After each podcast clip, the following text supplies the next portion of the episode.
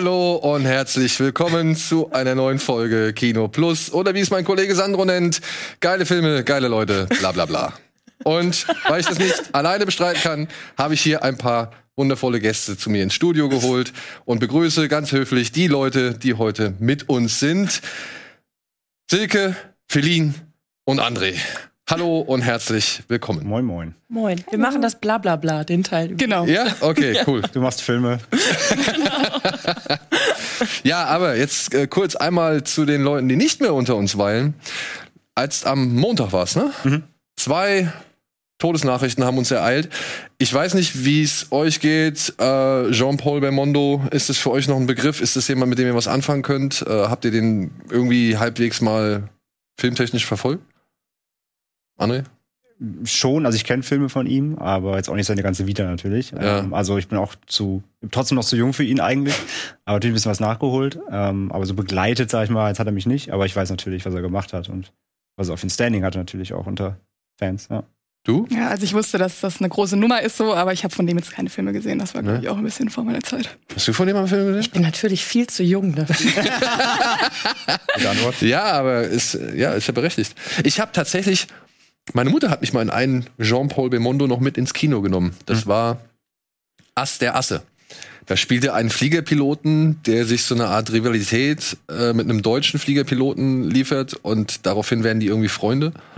Und das spielt wohl im Ersten Weltkrieg und ich weiß nicht, das ist so eine Art Abenteuer, aber auch Kriegsklamotte. Also schon so ein bisschen Satire auch, weil irgendwie ist dann im Schützengraben Adolf Hitler und ist dann einem jüdischen General untergeordnet, der dann halt irgendwie ihm Befehle erteilt, beziehungsweise seine Arbeit irgendwie oder sein, sein, seinen Dienst da in Frage stellt und das soll irgendwie so ein bisschen die Vorurteile Hitlers äh, stärken oder irgendwie sowas in der Richtung. Okay. Also ist eine krude Nummer, aber das habe ich natürlich damals nicht gerafft. Aber so Käfig voller Helden Satire-mäßig oder? Ja, anders? ich glaube ein bisschen leichter, französisch halt. Ne? Ja, ja. Also ähm, ich, das, das, ich glaube, die haben da schon einfach Bock gehabt, irgendwie die Na- Nazis, also die Nazis werden schon durch den Kakao gezogen, so, aber ähm, das war halt alles wie, wie kennt ihr vielleicht den, den Louis Defne-Film mit dem britischen Flieger, der Dings abstürzt, die große Sause heißt der, glaube ich.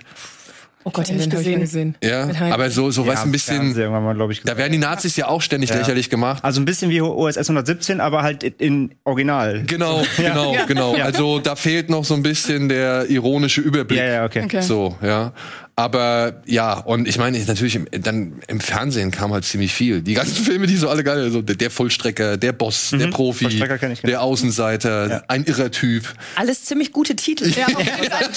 Und beschreiben halt alle Auch sehr diesen, simpel, ja. Ja. beschreiben aber halt alle diesen Charakter, den dieser Mann halt äh, sein Leben lang irgendwie gemacht hat. Ich meine, der war, was wollte er werden? Der wollte Boxer werden, dann hat er eine Tuberkuloseerkrankung gehabt, die hat ihm das irgendwie nicht mehr so ganz ermöglicht. Dann hat er gesagt, okay, wäre ich halt Schauspieler.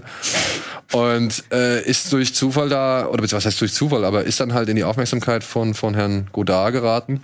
Außer Atem war es dann halt, ne? Also Startschuss, einer der erste Film von Godard, Startschuss der Nouveau- Nouvelle Vague. Und er dann halt das als Posterboy der, der unangepassten und nicht mehr dieser Schönlinge und so weiter. Genau. Und das Ding hat er durchgezogen, hat seine Stunts selbst gemacht. Das hat ihm auch immer sehr viel Respekt eingebracht und äh, hat hier halt in Deutschland dann auch immer diese Schnodder-Synchro abbekommen von Brandt und Co. Also so das Bud Spencer Deutsch, Ja, okay. sage ich jetzt mal. Mit Das, viel Interpretationsfreiheit Genau. auch. weil zum Beispiel halt bei Ass der Asse, äh, Adolf Hitler, der soll da wohl voll ernst sein und in Deutschen haben sie ihn halt wirklich voll lächerlich gemacht. Mhm. So, ja, und äh, ja, Belmondo. Und dann Michael K. Williams, der sagt euch vielleicht ein bisschen eher was, oder? Omar. Omar, ja. Haben wir kennengelernt durch The Wire? Ihr auch? Ich habe, äh, ich fange gerade an, meinen Pile of Shame an älteren Serien abzuarbeiten. Hatte die Wahl, ob ich mit Sopranos anfange oder mit The Wire. Und ich habe mich jetzt für Sopranos entschieden. Aber in dem Zusammenhang äh, habe ich ihn natürlich da auch kennengelernt. Ähm, aber The Wire steht bei mir noch an. Ja, viel zu früh, ne?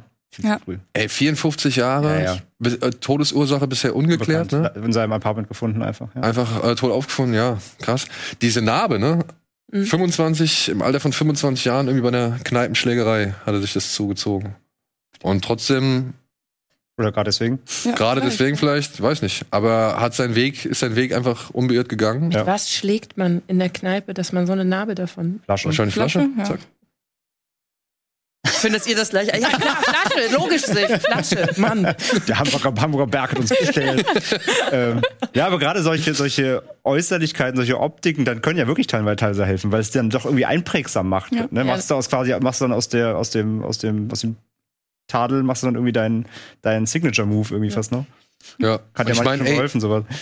Ich hatte den vorher gar nicht auf dem Schirm. Mhm. Ich meine, ich wusste schon Idris Elba, dass der bei, bei The Wire mitspielt und, und wer das ist so. Also ich kannte schon so ein paar Namen, kann ich aus The Wire. Auch hier, äh, wie heißt der McNulty? Oh, ja. Ähm, wie heißt der Darsteller von McNulty? Hm. Fuck. Ja, aber du weißt ja nicht. Komm, das googeln wir Ich komme Wir gleich noch alle, drauf. wir meinen, aber- ja. aber und Oma, ich meine, die Figur an sich, die war sowas Ungewohntes, ja. Also ich meine, du hast es noch vor dir, aber wenn du das halt siehst und du siehst da halt diese typischen, weiß ich nicht, ja, die, diese typischen Locations, das ganze Ghetto, die Projects und halt auch wie die Polizisten halt versuchen, innerhalb dieser, dieser Projects halt diesen, ja, Straßendrogenhandel irgendwie Herr zu werden und es ist halt eigentlich zwecklos und du siehst, wie sich das halt alles so hochkocht. Ähm, das sind ja schon Bilder oder beziehungsweise Situationen, die man aus Filmen irgendwie kannte, aber sowas wie The Wire haben wir bis dato nicht gesehen gehabt. Und dann kommt halt so eine Figur wie Oma daher, der passt halt so komplett in kein Bild, was man aus diesen Gangsterfilmen bisher oder Ghetto-Filmen bisher kannte. Und der Typ war halt einfach nur krass. Ja, ja Bebel und Michael K. Williams, also Oma, äh, mögen sie in Frieden ruhen. Ja. So, wie finde ich jetzt elegant den Bogen zu dem, was wir letztens gesehen haben? Egal, ich muss es fragen. was habt ihr zuletzt gesehen? Ich äh, komme gerade aus der Pressevorführung von Ammonite mit Kate Winslet. Darfst du was schon zu dem sagen? Ich habe extra gefragt. Ja? Ich darf, ja. Ja. Und? Ich fand den schön. Ja, das bezweifle ich nicht. Ja, weil du mich schon wieder mit so einem mit so einem Spruch heute Morgen ins Kino geschickt hast. Irgendwie, äh, ja, vermutlich hättest du dich auch ein wenig gelangweilt, aber ich bin emotional total geöffnet. Es ist eine sehr schöne Liebesgeschichte, wie ich finde. Ein sehr, sehr ruhiger, leiser, langsamer Film. Ich hatte ungünstigster Snack überhaupt, Knäckebrot dabei. es gab keine Zum Gelegenheit. Glück war es nicht die PV von Quiet Place. Es gab keine Gelegenheit, während des gesamten Films in dieses Knäckebrot zu beißen, Es weil es, gibt halt nie im Kino eine Gelegenheit, Ach doch, Knäckebrot ey, zu machen. Also während Fast and Furious 9 hätte ich eine ganze Packung essen können. Okay, okay, ja? ich nehm's zurück, hast recht. Hast Aber recht. Anne hatte Quarkbällchen dabei. Schöne, weiche Quarkbällchen. Also, ich fand den sehr schön, muss ich sagen. Das ist gut. Der hat, ja. Du kannst jetzt auch äh, den direkten Vergleich dann demnächst nochmal vielleicht, wenn es sich geht, nachholen. Da kommen wir aber später bei Streamit drauf. Okay. Ja. Clean. Ähm, ich habe tatsächlich relativ wenig Filme in letzter Zeit geschaut, weil ich ja meine ganzen Serien aufhole und habe super viele True Crime Dokus geguckt. Da habe ich endlich äh, I'll Be Gone in the Dark geguckt. Äh, das ist eine HBO Doku-Serie äh, aufgrund einer True Crime Bloggerin. Die ist mit Oh, wie heißt der? Peyton Oswald ist die verheiratet Patton gewesen. Oswalt. Patton Oswald, Patton Oswald, genau, verheiratet gewesen. Ähm, den Golden State Killer hat sie quasi probiert rauszufinden, wer das ist. Das ist so eine fünf, sechs, sieben, acht Teil. Ich weiß Da habe ich doch letztens schon mal was von gehört, oder? Was war das? Das gibt's bei Sky Ticket. Hm. Und ähm, die, äh, also ich weiß nicht, ob das ein Spoiler ist. Ja, man, ich sag's lieber nicht. Ähm, auf jeden Fall kommen da relativ viele Leute zu Wort und es wird eben dargestellt, wie sie ähm, ja gearbeitet hat und wie sehr sich sie sich da reingestürzt hat. Und ähm, ich habe mir jetzt das Buch dazu gekauft, äh, weil mich das wirklich interessiert. Das fand ich echt richtig, richtig gut. Ähm, wenn man True Crime Dokus mag natürlich. Und als Film habe ich ähm, No Country for Old Men als letztes geguckt, weil der auch schon ewig auf meinem Pile of Shame lag und ich aber immer irgendwie gedacht habe, ich hab, weiß nicht, ob ich Lust drauf habe. Dann hatte ich an einem Abend Lust drauf, habe den geguckt und fand ihn sehr gut. Ja, fand ja, sehr gut? Hat mir sehr gut gefallen. Äh, okay, das finde ich, finde ich cool, weil der Film stößt ja eigentlich schon auch so ein bisschen Sehgewohnheiten vor den Kopf. Ja. Ne? Gerade so im Finale rum, so wo man denkt, was jetzt ist vorbei? Ja. So. Ja. Und aber auch vorher, wie so gewisse Abläufe, sage ich mal, vonstatten gehen und wo man denkt, das machen die jetzt nicht wirklich. Und sie machen's. Ja, Genau. Ja. Ja. Vor allem habe ich es irgendwie trotz dessen, dass er so alt ist, geschafft, mich da nicht zu spoilern oder ich habe mir darüber auch nicht wirklich was durchgelesen. Ich wusste nur, viele finden den gut. Ich schaue mir den jetzt mal an. Cool. Ja. Ja, ich meine, der hat ja auch wirklich eine relativ, ja, ich will jetzt nicht sagen langsam, aber es ist schon eine Ja, gediegene schon, Erzähl Erzählweise. Ja. Ne? Und trotzdem, finde ich, schafft er es immer, auch wenn man irgendwie merkt, okay, das ist jetzt einfach nur, weil der Typ sehr vorsichtig ist, dauert das so und so lang. Schaffen sie es dann eben über diesen gesamten Prozess dann doch die Anspannung aufzubauen, Total. weil du halt immer dann denkst, okay, jetzt passiert gleich Ja. irgendwie was. Und dann passiert es aber zu einer ganz anderen Ja. Stelle und unterlaufen damit so die Erwartungen. Ich weiß auch, ich saß beim ersten Mal, dachte so, finde ich das jetzt geil oder finde ich das jetzt irgendwie, weiß ich nicht, habe ich irgendwie unterwältigend oder Ja. sowas. Aber im Nachhinein muss ich sagen, ja, stark. Genau, also der war auch bei mir, als er dann, als er dann fertig war, war ich erst so, okay. und nach, nach so einer halben Stunde sacken lassen, dachte ich, ja, nee, es hat mir wirklich gut gefallen. Ja, Ja, cool. Cool. Ich glaube, die meisten, die mit dem Film Probleme hatten, waren die Geschwindigkeit so ein bisschen. ne? Ja, ist stimmt, Ja auch das- sehr, ja. sehr zurückhaltend Ja. und sehr zurückgenommen. Ja. muss man mögen, ja, das Mhm. stimmt. Ich habe noch eine Frage zu der True Crime Doku. Ja. Ist das, ver- gerät die auch so in die Gefahr, zu sehr den eigentlichen, also den Täter zu glorifizieren? Finde ich oder? nicht. Ne? Finde ich nicht. Also, ähm, ich bin da auch ein bisschen allergisch bei so, also ich schaue sehr viel, ich höre sehr viel True Crime Podcasts und schaue sehr viel True Crime Dokus und da ist auch einfach wirklich richtig viel Müll dabei, tut mir leid, also sehr viel, dass ich da noch abbreche, wo ich sage, ey, nee, sorry, so geht's halt einfach nicht. Ich finde nicht, dass die den Täter glorifiziert haben, weil eigentlich geht's in der Doku eher um sie, also natürlich geht's um den Fall, aber es geht, wie hat sie, wie ist sie den Fall angegangen und wie hat der Fall sie eingesogen quasi und da kommen auch Opfer zur Sprache ähm, die das halt überlebt haben. Ähm, und ich fand jetzt nicht, dass das den Täter irgendwie glorifiziert hat. Okay. Nee, es ist Nee, ja. ja, ja, klar, nee, ist ja eine berechtigte Frage, gibt's ja leider. Ja, es ist immer ein schmaler Grad einfach, weil du willst natürlich viel informieren und du willst Ja. natürlich irgendwie jede Info, die du hast, verarbeiten. Aber du musst eben aufpassen, dass du eben dadurch aber nicht Opfer auch in den Schatten stellst. Genau, ne? ja. Du musst diesen Ausgleich finden. Das ist halt super schwer bei True Crime. Genau. Das schaffen echt nicht, nicht alle, ja. Ja, kommen wir vielleicht auch noch mal gleich äh, auf das Thema, ne? Unsere lange Autofahrt oder worauf willst du? okay. Ich wollte nur mal einen neuen Podcast ausprobieren. Äh, Lange. Autofahrt bei euch enden im True Crime. Die Enden im True Crime, ja. So, okay, bevor wir jetzt, bevor ich hier Aussagen tätige, die mich nachher vor Gericht belasten Lass können. nichts unter deinen Anwalt. Ja, genau. Ich sage diesmal unter meinen Anwalt. André, sag du mal, was du zuletzt gesehen hast. Ähm, wenig Neues, was wir jetzt nicht heute hier besprechen oder was wir, was bei euch noch kommen wird. Also letzte, letzter neuer Film, der heute nicht besprochen ist, war Titan. Aber da möchte ich jetzt nicht zu sehr reingehen. Das kommt ja erst noch im Oktober erst. Ähm, zuletzt gesehen einfach ganz außerhalb nochmal Your Next. Adam oh. Wingard. Was hatte ich dazu veranlasst? Meine Schwiegermutter. Ach stimmt, das war die Horrorgeschichte, ne? Die ist ja zu Gast gerade bei uns und äh, die darf zu Hause kein Horror gucken, weil mein Schwiegerpapa hasst Horror. Deswegen immer, wenn die bei uns ist, Geil. wird jeden Abend Horror geguckt. Bei vielen. Wir haben ja letztes Mal schon alle Conjurings, alle Insidious durchgezogen. Jetzt äh, waren wir erst bei Goldener Handschuh von der Woche. Fand sie super. Meint sie, das ist doch kein Horrorfilm, das ist ein Drama. Ja. Hat sie ja Hat sie auch recht. irgendwo recht. Ja. Und jetzt äh, Your Next. Fand sie auch super. Okay. Ja. Ich mag Ja, ihn ja immer noch. Ich weiß, viele haben mit dem auch seine Schwierigkeiten. und ey. ja, der verliert so ein bisschen in der zweiten Hälfte, aber ich finde, der ist immer noch so eine richtig schöne Home Invasion, Slasher, Satire. Ich mag den immer noch. das Ding ist, der ist ja an sich auch einfach in Ordnung und solide. Ja. Aber Aber dieser verdammte Hype, den der oben in diesem Ja, Film natürlich. gemacht worden ist, der hat mich, das hat mich wirklich, das war so ein, ein Hype-Moment, der mich mal wirklich angekotzt hat. Mhm. Ja. Weil ich habe mich auf dem Fantasy-Filmfest auf die Treppe gehockt, Um ja, um diesen Film zu gucken, so, ja, weil ich, weil ich, weil alle so geil von diesem Film geredet haben. der, der, der Film hat deine Hinternschmerzen nicht ausgewirkt. Nein, nicht das war wirklich, mein Kreuz und mein Arsch haben es ihm Ja. nicht gedankt. Ja, beziehungsweise er konnte es halt nicht irgendwie. Nee, auf jeden Er Fall. konnte kein Balsam für Kreuz und Arsch hinlegen, so. Ich ja. glaube, das gleiche Schicksal wird bald einem anderen Film passieren, den wir auch schon gesehen haben. Ähm, der auch auf dem Filmfest laufen wird. Oh. Ich glaube, das wird, die, das wird ähnlich passieren. Na, jetzt, jetzt, jetzt wollen wir das nicht in die, in die falsche Nee, Richtung nee, bringen. aber, ja? aber, ich, aber das, ist immer das, das ist immer das Problem. Also gerade bei Hype sowieso und dann noch bei Horror, bei solchen Filmen, ähm, tut meist nicht gut, aber losgelöst davon, ich mag den immer noch sehr gerne. Ja, und ich meine, da gibt's ja auch coole, sag ich mal, auch praktisch äh, gemachte oder beziehungsweise sehr effektvolle Szenen Ja. mit dem Mixer zum Beispiel. Äh, also das tut weh. Oder mit, der, mit dem gespannten Drahtseil, immer noch einer meiner Ja. Highlights. Aber es kann mir keiner erzählen, Ja. dass die Story besonders clever oder twistreich ist, Nein. weil du weißt schon ab der ersten Sekunde, wenn zwei entsprechende Personen im Raum sind, Ja. was du von denen zu halten Ja, hast. So. Und natürlich. das ist ja, Der ist nicht auch so überraschend, aber ich finde, der funktioniert trotzdem so, ja. ja gut.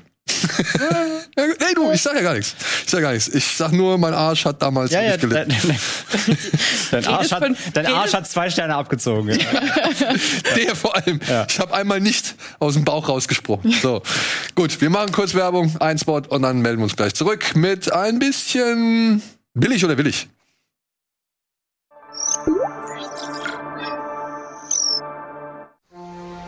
Bitburger.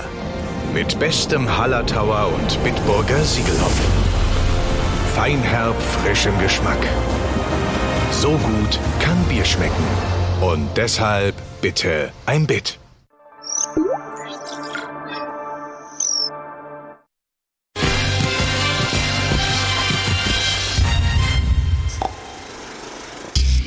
Ich hatte gehört, das war so ein Dreifach-Echo oder sowas. Ja.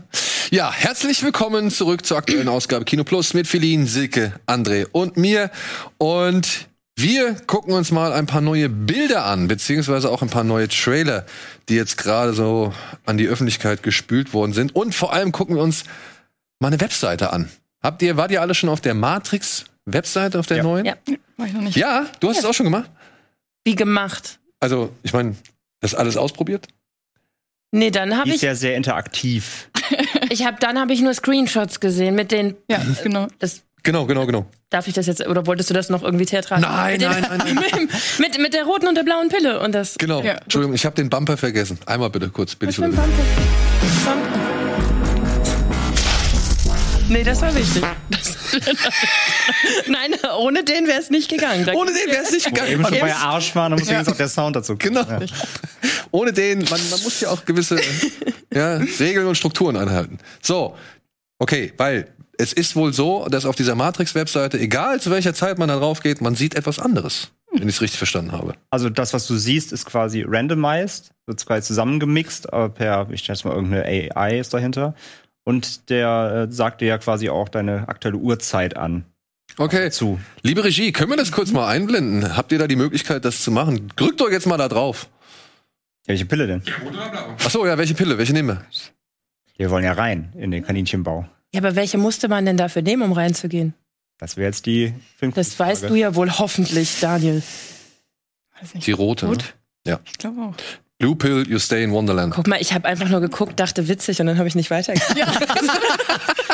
das ist ja nett. Okay, tschüss. Das ist ja nett gemacht.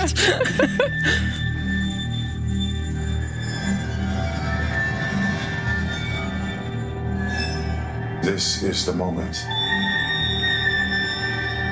for you to show us what is real. Right now, we believe it's 1:02 p.m., mm-hmm. Oh, but that couldn't be further from the truth. Could be. This is the first day of the rest of your life. But if you want it, you gotta fight for it. Ja, ihr seht, jetzt könnt ihr mal nachvollziehen, wie das ist, wie sich uns, äh, wie unsere Sendung immer von diesen Trailer, ja, Release-Daten sabotiert wird, denn der Trailer soll heute um 15 Uhr rauskommen und dann sind wir schon durch. Was soll ich sagen? Ja, also wir werden den wahrscheinlich jetzt nicht mehr hier zeigen, aber ich muss sagen, anhand dessen finde ich es jetzt gar nicht so, weil, Genau, weil diese Bilder, die man zwischengeschnitten hat, die sind ähm, eben randomized. Also es ist jedes Mal was anderes, wenn du die Website Ja. aktualisierst. Also es sind ganz viele, es gibt, glaube ich, ich habe es nachgelesen, ich habe es auch wieder vergessen. Es gibt irgendwie, hast du es? Es gibt irgendwie über keine Ahnung, tausend verschiedene Filmschnipsel, die sie halt kurz zeigen irgendwie. Wie lang soll der Trailer werden? Keine Ahnung. Auf jeden Fall sind super viele ähm, äh, Bilder, die man halt sehen kann. Es gibt ja auch schon bei gängigen Portalen, Webseiten, Filmwebseiten, die haben eben schon alle möglichen gescreenshottet und die zusammen als Galerie, dass man auch ungefähr schon so erahnen kann, wie der Trailer aufgebaut ist. Ja, ich habe euch, ich hätte jetzt eigentlich schon damit gerechnet, dass jemand sich, da- Anstatt sag ich heute mal, bis 15 Uhr zu warten. auf die Entschuldigung, aber. Ja, ist die Frage natürlich wieder, ob dann auch alle ob alle Bilder im. Trailer sein Ja, werden ja. oder ob es vielleicht wirklich schon Bilder aus dem Film sind, die im Trailer gar nicht drin sein werden. Okay, ja, ja. Aber das ist eben willkür, also das sieht man immer was anderes und das mit der Uhrzeit, ja, da, da hat äh, Kollege äh, oder ex- euer Ex-Kollege ähm, Dennis äh, Heinrichs ja auch schon auf äh, Twitter gefragt gehabt, wie sie das denn gemacht haben. Ähm, ja, ich vermute auch irgendwie eine AI, also wahrscheinlich mit Text-to-Speech ähm, einfach. ja. Du brauchst ja nicht viele Zahlen, du brauchst ja, du musst ja nur dann Ja. eben ähm, technisch aneinander hängen und dann ein Skript dahinter packen. ja, aber ne, das ist schon, Aber ich ist mein, cool. wenn auf Ein cooles Gimmick. wenn Cool, ja. überall, sag mal, stell mal vor, in jedem Land auf dieser Welt drückt jeder einmal gleichzeitig jetzt auf das Ding drauf. Das heißt, dann muss das Teil wie viel tausend Uhrzeiten plötzlich darstellen. Ja, ja, aber wie gesagt, du brauchst ja nicht viele Zahlen. Also du- Ja, okay. Uhr hat ja nur ein ganzes Aber Spektrum und da dann ist trotzdem schon ein schöner Mechanismus dahinter, der das alles irgendwie auf die Kette kriegt. Ja, ja, aber die erste, also die erste Vermutung oder die erste Frage war so, wurde das alles eingesprochen extra so? Ich glaube aber nicht. Also ich vermute, dass es eine Ach so, ja. Text-to-Speech-PC-Stimme ist, die das dann eben die Zahlen aneinander packt mit dem Algorithmus. Aber cool klingt gut. Ja, ja, Ja. klingt gut. Klingt ja. gut. Und ich muss sagen, die Bilder vom Film fand ich jetzt, ich habe hier und da schon so ein bisschen so, ah ja, sieht nicht so, oder beziehungsweise schon ein bisschen komisch, aber ich fand das jetzt, also, es sah jetzt wie nach dem aus, was ich jetzt von Martin Ja, genau. hier Genau, erwartet. genau. Ja, gen ja. Genau. Also Ja. optisch finde ich, äh, ja, geht genau in die Richtung. Ja. Hab mich jetzt weder überrascht noch irgendwie erschrocken. Und ja, gut, ich meine, ich mein, Keanu Reeves sieht jetzt als- eben aus, der kommt gerade frisch vom Cyberpunk, 4 Set ne? irgendwie und ja, genau, Cyberpunk. und sieht aus wie John Wick äh, jetzt eben aussieht, aber ja, genau, das habe ich erwartet eigentlich, ja. 15 Uhr kommt der Trailer. Vielleicht schaffen wir es noch, dass er hier in die Sendung kommt, aber ich würde jetzt nicht davon ausgehen. Prinzipiell machen die das gerne mal, dass sie mit unserem Schlusspfiff hier Aber ist 15 Ding- Uhr unserer. Zeit oder Ja. ist 15 Uhr unserer Zeit oder 3 p.m.? Ich glaube 15 Uhr unserer Okay. So wenn ja also das war so die Übertragung. 15 Ja, ja. Uhr unserer Zeit, okay. dass der dann jetzt rauskommt. Aber hier der äh, Yahya Abdul Matin der Zweite, Mhm. Ja. sagt man das so? Ja, vermute. Der hat ja jetzt The echt Second. The Second, der hat ja jetzt echt einen Lauf, ne? Also Aquaman 2, Mhm. ähm, kommen wir jetzt direkt, können wir drauf zu sprechen kommen, ne? Er war jetzt in Matrix 4, jetzt ist er in Aquaman 2, ist er auch äh, wahrscheinlich der Hauptgegenspieler. Ähm, hat Candyman gerade gemacht Mhm. und äh, ich glaube, ist noch für zwei andere Projekte, glaube ich, in der Pipeline, beziehungsweise hat er schon abgedreht. Also wird man jetzt einiges von dem Mann Macht sich, ja. mitkriegen. Vielleicht steigt er groß auf. Ja, und da wären wir bei Aquaman 2. Habt ihr die Bilder gesehen? Jason Momoa hat sich in, Nee. in seinen neuen Aquaman-Dresses präsentiert. Gott, so schlecht Kriegen wir die aus. vielleicht ein bisschen größer? Also, wenn es geht, ich weiß es nicht. Aber der da sieht aus, keine Ahnung, als hätte er Superman irgendwie das Kostüm geklaut. Es tut mir leid, ich musste an Blaubarschbube und Ja, ja, ja, Jungfraumann denken. Das, die Assoziation Ja. kriege ich nicht los. Und der ist gut, aber ihn hier, also den, nee, den anderen, den goldenen, den goldgrünen. Bitte. Geh mal, ja genau, geh mal ein bisschen weiter runter, diese Stiefel. Ja, ich weiß nicht, ey. Ach, ist alles so ein bisschen. Ich meine, es passt zu James Wan, ja. Ja. Ich will es gar nicht abstreiten. Es passt wirklich zu James Nee, Wan. sorry, nach Malignant passt alles zu James. Ja, aber es ist schon irgendwie, ich weiß Sieht nicht. aus wie so eine Rüstung aus Skyrim irgendwie so. Ja, ja, es sieht aus wie so eine WoW-Rüstung Ja, oder oder, so- so, sowas. ja, ne? ja. Vor allem, wie schwer sind diese Stiefel bitte? Wahrscheinlich gar nicht. Wahrscheinlich sind sie aus Plastik, genau. Vermutlich sind sie gar nicht schwer. Und ja, dann haben wir hier noch, und da habe ich nicht schlecht gestaunt, Herr Patrick Wilson, das ist der Bruder von Aquaman, Orm oder Ocean Master, kennt man nur als blonden, glatt rasierten, ja, Rüstungsträger aus dem ersten Teil. Hier Rauschebart, Tom Hanks, Double für Castaway, Er hat die Jason Momoa aber halt Transformation gemacht. Genau, aber dann halt mit äh, Aquaman-Transformation so, ne? Also Respekt. Respekt. Zumal der Typ dreht ja auch ziemlich viele Filme. Der war ja jetzt in Conjuring 3 noch ja, drin. stimmt, ja. Und, und ich habe ihn noch mal irgendwo gesehen. Also der ist ja wirklich viel beschäftigt. Auch viel, ja. Und wie die das dann halt auch machen, ne? Dann so einen Körper innerhalb, keine Ahnung, Das ist also oder zwischen diesen, zwischen diesen Filmen noch irgendwie sich anzutrainieren, wo, wenn du sogar weißt, du brauchst gar nicht mal so einen krassen Körper für die und die Rolle. Ja. Der war bei Gino. Der war bei Gino. Ja, wahrscheinlich. So, ja, und dann haben wir noch, dann haben wir noch äh, erste Bilder beziehungsweise einen ersten Trailer zu Halb Hollywood macht mal wieder einen Film, aka Don't Look Up, bekommen. Und ja, Halb Hollywood macht einen Film. Also allein die beiden Hauptdarsteller Jennifer Lawrence und Leonardo DiCaprio würden, glaube ich, eigentlich reichen, damit Netflix sagt, ey, guck mal, wir haben hier einen coolen Film. Der wird dann auch noch inszeniert von Adam McKay, der so Dinge gemacht hat wie Wise oder Short, wie hieß er? Big Short. Big Big Short. Ja, zum Beispiel. Oder Anchorman. Ja. Und das wäre vielleicht auch da schon weiß ver- man ja schon ungefähr, in welche Ja, ja. Richtung das wäre eigentlich auch schon Verkaufsargument genug Ja. zu sagen, hey, das gucke ich mir gerne auf Netflix an. Ja, aber dann kommen noch Timothy Chalamet und Meryl DiCaprio. Streep und ja, DiCaprio habe ich eben genannt. Hast du genannt? Ähm, und keine Ahnung, wer alles noch da. Ich, Ariana Grande. Ariana Grande, stimmt. Ähm, Ja, warte. Äh, Rob Morgan, Jonah Hill, Jonah- Mark Rylance, Tyler Perry, Timothy Chalamet, Ron Perlman. Ähm, wen haben wir noch gehabt? Michael Chiklis, Thomas Sisley, den kennen wir aus den äh, Largo Winch-Filmen. Ja, oder hier Wir sind die Millers. Da hat er den Ö- Bösewicht gespielt. Ein Film. Und Kate Blanchett ist auch noch Ja, oben. stimmt, Kate Blanchett, ja. Also wirklich ein unfassbarer Cast. Und davon gibt's dann auch erstmal einen Trailer. Also ich sag mal so, jetzt habe ich ganz vergessen abzufragen. Matrix, sagen wir schon mal willig. Ne? Allein die Idee mit dieser Website ist ja schon mal eigentlich ganz cool. Also das sind, finde ich, Aktionen, die sind ein bisschen mehr als sonst, oder? Bei Matrix ist halt wieder die Grundfrage, hat wer nach geschrien Ja, jetzt unbedingt? Braucht man's? Aber Und muss dieser Film wirklich Resurrection heißen? Heißt der Resurrection? ja, dass die wieder einen R-Titel auspacken, war ja fast klar. Die wollen ja dann die Line irgendwie halten. Aber ob man das wirklich mal ausgraben muss, halt die Frage. Aber wenn es so aussieht, Nein, die Frage ist, welcher Film mit Resurrection im Titel war wirklich gut? Was heißt war Resurrection auf Deutsch? Was heißt das? Ich glaube, Wiederauferstehung. Resurrection. Frag dich wirklich, ernsthaft. ich habe kurz an Silent Hill gedacht, das war, Revelation. Revelation. Der war auch beschissen. Aber dann hört da draußen. Ja, schreibt's in den Chat, schreibt's gerne in die Kommentare. Welcher Film mit Resurrection war wirklich gut? Mir fällt jetzt momentan Naja. keiner ein. Der Resurrection mit Christopher Lambert? Lambert, Lambert, wie man. Den mag ich ja. Ja, okay. Aber der war wirklich gut. Also ich weiß, nicht, ob du den, ich weiß nicht, ob du den auch auf der Treppe gesehen hast, aber äh, ich finde es immer noch einer der, einer der besten Serienkillerfilme. Ich mag den sehr immer noch.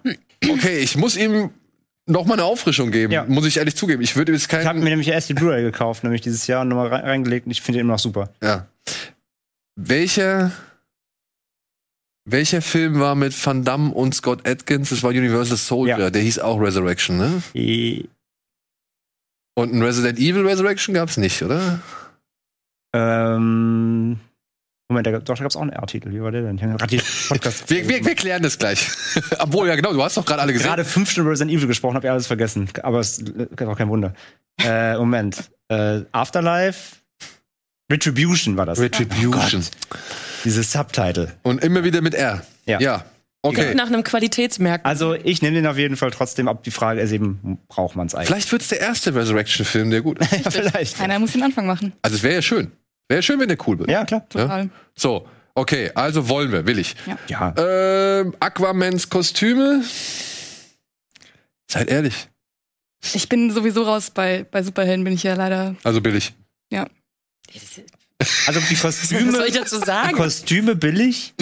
Der Film, ich fand den ersten tatsächlich ganz okay. Also ich bin ja überhaupt kein Fan von den DC-Superheldenfilmen. Ich finde ja fast alle komplett Grotte. Und Aquaman hatte ich zumindest halbwegs Spaß mit. Also Ja. war ja, Also ich muss auch sagen, äh, wenn man halt einmal so das Ding von James Wan durchschaut hat, Ja, ja, dann, dann machen seine, sag ich mal, Sachen, die er irgendwie sich an, an sich, also ja, denen er sich annimmt, annimmt die machen dann schon Spaß. Hier denen da. er seine Etikette gibt, so ein bisschen. Genau, genau. Ja, ja. also ob es jetzt Fast and Furious war oder eben Aquaman oder jetzt Malignant, also ich meine, er überdreht halt. Ja, die Ideen. Und ja. Knallt halt voll. Ja. So, und jetzt kommen wir zu Don't Look Up. Entschuldigung. Kriegen wir ein bisschen Ton? Oder gibt's da noch keinen Ton? Netflix nicht abgeliefert.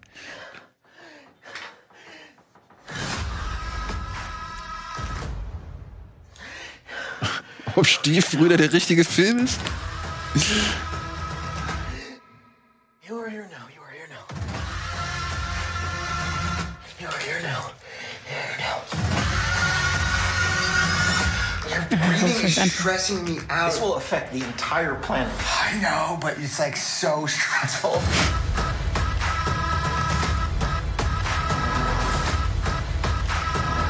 Can I get that one more ice water? I'll get two more glasses of white wine. And I don't need the judgy face. There's a comet headed directly towards Earth. Do you know how many the world is ending meetings we've had over the last two years? Drought, famine, hole in the ozone is so boring.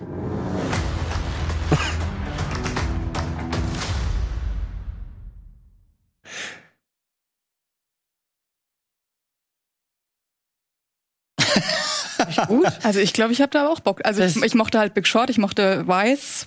Ich glaube, ich habe da schon Bock drauf. Ja, die Frage ist, aber die sich mir jetzt anhand dieses, nur dieses Trailers Ja. stellt, wird's der gleiche Teaser. Humor? Teaser, Teasers, sagen wir so, schon ja. sagen, Äh, wird's der gleiche Humor wie Big Short oder, oder Ich glaub, Wise? Es wird eher, also es wirkt auf mich ein bisschen blödeliger als jetzt Big Short. Ich glaube, es geht eher Richtung Anchorman. Ja. Aber meinst du, die machen so einen Scale für Anchorman-Humor? Ja, ich glaube, es wird dazwischen liegen. Ja. Also Weiß, also Weiß war ja noch mal deutlich ernster Ja. als zum Beispiel auch ein Big Short. Ich mochte auch Weiß nicht so gern tatsächlich. Big Short finde ich super und Anchorman liebe ich. Und wenn es irgendwo zwischen Anchorman und Big Short liegt, ich glaube, er macht weniger dieses Erklärbär-Ding. Also ich glaube nicht, dass man jetzt viel erklären muss. Ich glaube schon, dass der ist ja schon so ein larger than life Ding. Also es ist ja das komplett abstruses Szenario. Wobei, ne, wissen wir ja nicht. Genau. Ähm, kann ja irgendwann passieren, aber ich, also ich, dieses zwei, also die, die Grundstory ist ja zwei Menschen, zwei Astrologen, Astronomen müssen quasi der Menschheit erklären, dass es bald wahrscheinlich zu Ende geht. Und das ist der, die Handlung, die Kernhandlung. Und wie man sieht, nimmt es halt die Regierung und so weiter nicht ernst und die müssen es irgendwie als Medienkampagne wohl verkaufen. So dass alle dabei A nicht komplett ausrasten und es irgendwie hinnehmen und das ist die, das ist die Challenge an die beiden. Und das dann verpackt in so einen, ja, satirischen, schwarzen, Ja, ich bin halt gespannt, ob das halt zum Beispiel eben die Katastrophenmaßnahmen oder beziehungsweise die Katastrophenreaktionen der amerikanischen Regierung auseinander nimmt. Oh, Entschuldigung. Entschuldigung.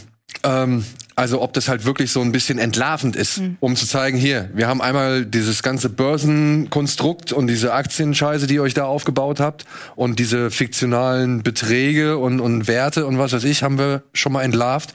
Und jetzt entlarven wir, wie sicher wir eigentlich sind, wenn diese Regierung, sag ich mal, für also so ein Thema handeln muss.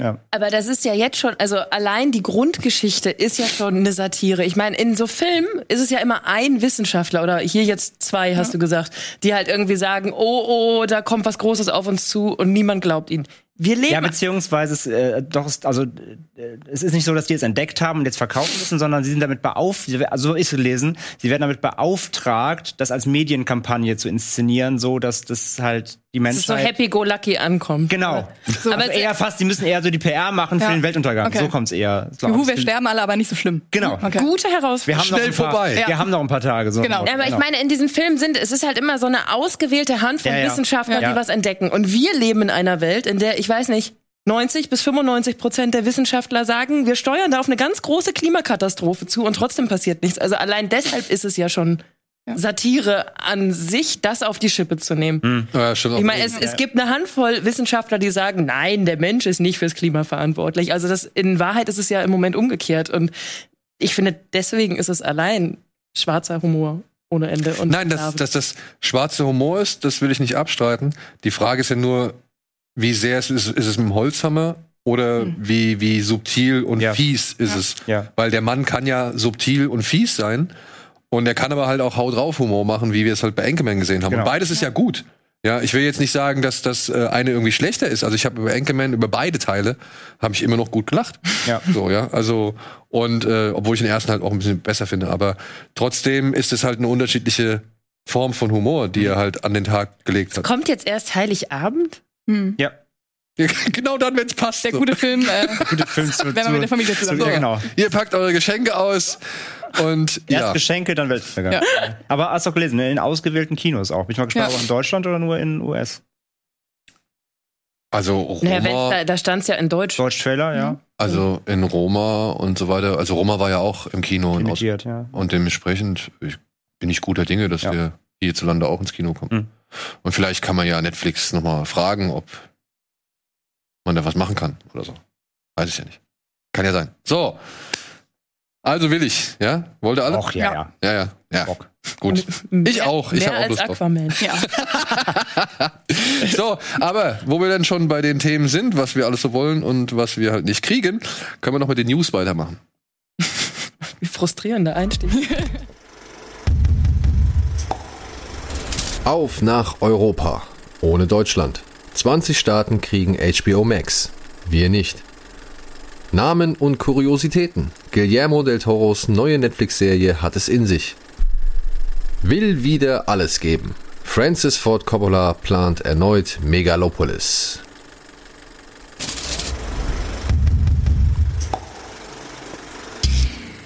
Das kriegen wir, glaube ich, schnell abgehandelt. Francis Ford Coppola ist ein Mann, der sehr viel Schweiß, Tränen und vor allem Geld in seine Filme investiert hat und sein eigenes Studio gegründet hat, dieses Studio mehrfach in den Ruin oder beziehungsweise zweimal an den Rand des Ruins getrieben hat und immer wieder wirklich bis zum Äußersten gegangen ist und obwohl er bedeutende Meisterwerke hingelegt hat, wie halt Godfather oder Apocalypse Now, hat er halt auch so Filme hingelegt wie Tucker, die halt kein Schwein interessiert haben. Obwohl halt, äh, Trucker, glaube ich, hieß er, oder Tucker? Trucker. Hä? Trucker, Logo. Trucker hieß er, glaube ich, ja. Ähm, kein schlechter Film, will ich überhaupt nicht behaupten, aber das war halt einfach viel zu teuer und hat dafür viel zu wenig Leute ins Kino gelockt. Und Wer weiß, wie er dreht, auch, also früher vor allem, äh, dann. Äh, Genau. Ja. Und der hat sich mal schon in den 80er Jahren in den Kopf gesetzt, einen Film namens Megalopolis umzusetzen, wo halt New York oder wenn nicht sogar der Rest der Welt auch zerstört worden ist und jetzt die Architekten eine neue futuristische Welt aufbauen wollen. Und es war schon damals irgendwie ein, ein sehr gewagtes Projekt Ambitioniert. sehr ambitioniert, ja. Und aber jetzt sieht er die Zeit gekommen, die 100 bis 120 Millionen Dollar in die Hand zu nehmen, aus eigener Tasche, wenn es sein muss, um diesen Film nochmal revar werden zu lassen.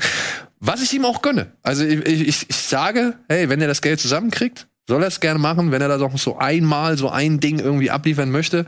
Ich glaube auch, dass ähm, wenn du so Filme gemacht hast wie er, dass du dann irgendwie noch mal einen einen großen Ja. noch mal ein, Ja. ja, du willst noch einmal so ein richtiges Ding landen, aber ob das gelingt, steht halt auf einem anderen Blatt. Wie gesagt, ich, also wenn man einmal halt die, die Doku gesehen hat, wie ein Apocalypse Now entstanden ist und so weiter. Ja. Ich frage mich, ob der in der heutigen Zeit noch drehen kann. Wenn die Leute ihm sagen, was er allerdings nicht darf am Set mehr und dass, er, dass er die Leute nicht irgendwie komplett ausmerzen kann am Set, dann äh, weiß ich gar nicht, ob der so Bock hat. Aber nee, klar, ich bin gespannt, was der, was der daraus macht. Aber wie gesagt, es, ist, es war damals ambitioniert, es ist immer noch ambitioniert, weil natürlich ist heute auch die Chance groß, dass das, egal wie viel Budget, natürlich trotzdem ähm, ja, ein Flop wird, beziehungsweise, also sagen wir mal so, heute wird das Ding ja wahrscheinlich dann trotzdem irgendwie zu 90% aus CG bestehen, außer er, ja, also wenn er das alles selber macht, hat er natürlich die Hoheit drüber. Wenn er das zum Beispiel, also sagen wir mal, Netflix würde das Ding zum Beispiel durchziehen, dann wüssten wir, glaube ich, schon, wie das aussieht vorher. Ja, aber ich könnte mir halt durchaus vorstellen, dass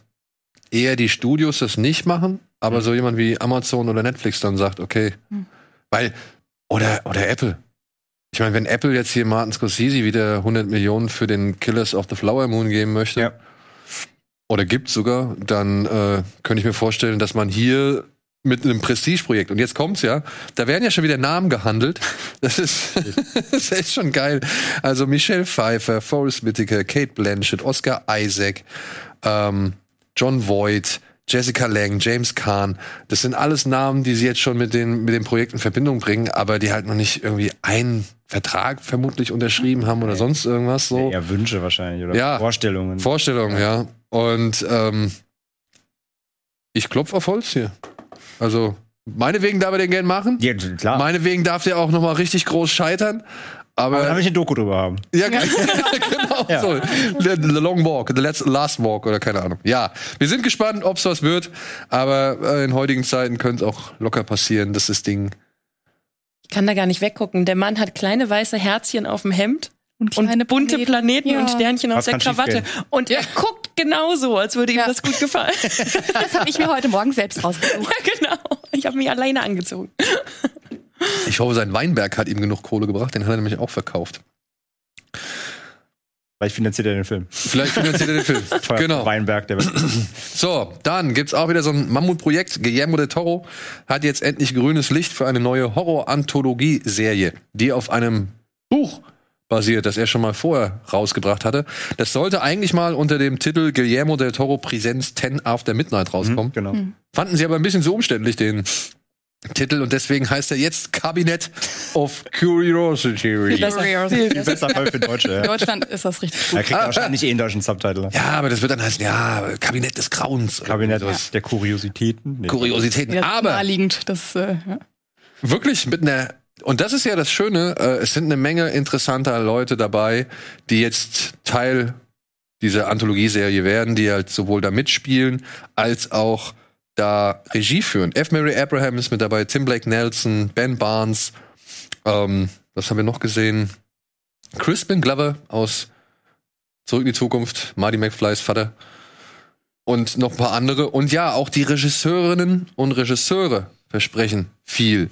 Peter Weller, stimmt, hat noch mal, äh, kriegt auch noch mal einen Auftritt. Panos Kosmatos ist der Regisseur von Mandy mit Nicolas Cage, ist der Sohn von äh, dem anderen Kosmatos, der Rambo 2, glaube ich, inszeniert hat. Ja, dann gibt's noch Frau Jennifer Kent. Das ist die Dame, die Babadook inszeniert hat. Catherine Hardwick hat unter anderem einen der oder ein paar der Twilight-Filme gemacht, wenn ich es richtig in Erinnerung habe. Und wie heißt die? Ah, wie heißt sie? Vincenzo Natali ist der Regisseur von Cube und Anna Lily Amirpur natürlich, die Regisseurin von A Girl Walks Home Alone at Night. Die gerade in Venedig Venedig neuen ihren neuen Film Film gezeigt hat. Mona Lisa and the Blood Moon. Ja. Ja. Und das, wie gesagt, da habe ich Bock drauf. Ja. Ich weiß nicht, ob das so unbedingt so dein Ding ist, weil Weißt es, du nicht? Nee, aber ich würde mal sagen, würden wir dazu, äh, würden wir zufällig zusammenfallen für ein anderes Format, um darüber zu reden. Ich freue mich jetzt schon. Meine Stimme wäre auf jeden Fall da. Ja. Schlafen wir wieder zwei Wochen bei Licht zu Hause. Nee, ich habe mega Bock. Kein Scheiß, Also, ne? Kein Scheiß. Kam gestern schon wieder rein, überall alles Licht. Nur sie lag im Bett. Ja, hat gepennt, tiefenfest. Gut. Dann noch die letzten News. HBO Max hat jetzt bekannt gegeben, wann es in Europa losgeht. In Schweden, Dänemark, Norwegen, Finnland, Spanien und Andorra. Das werden die ersten Territorien sein, die in den Genuss von HBO Max kommen, beziehungsweise die dann halt auch die Bestandskunden und die bisherigen Kunden von HBO Go, HBO España und HBO Nordic mit integrieren werden. Danach kommen vor allem osteuropäische Länder dran. Ungarn, Tschechien, Kroatien, Mal Moldawien, Montenegro, Nordmazedonien, Polen, plus noch Portugal, Slowakei, Slowenien, Rumänien, Serbien. Und ja, wir sind nicht dabei. Wir sind noch bis 2025 an Sky gebunden, beziehungsweise die Verträge sind noch bis 2025 zwischen Warner und Sky existent. Deswegen werden wir keinen weiteren Streamingdienst bekommen. Gut oder schlecht? Für wen jetzt? Ja, ich sag mal so, hättet ihr Bock, euch noch, noch einen weiteren Streamingdienst irgendwie? ja, also ganz im Ernst, HBO Max würde ich mir holen. Ja? Ich glaube ich auch. Also, also, vor, also vor allem lieber als Sky. Also sorry, aber allein wegen, also allein HBO Max hat hundertprozentig eine bessere Smart TV App als Ja. Sky. Und ähm, sorry, aber leider ist die Sky Bedienung nach wie vor das Grauen.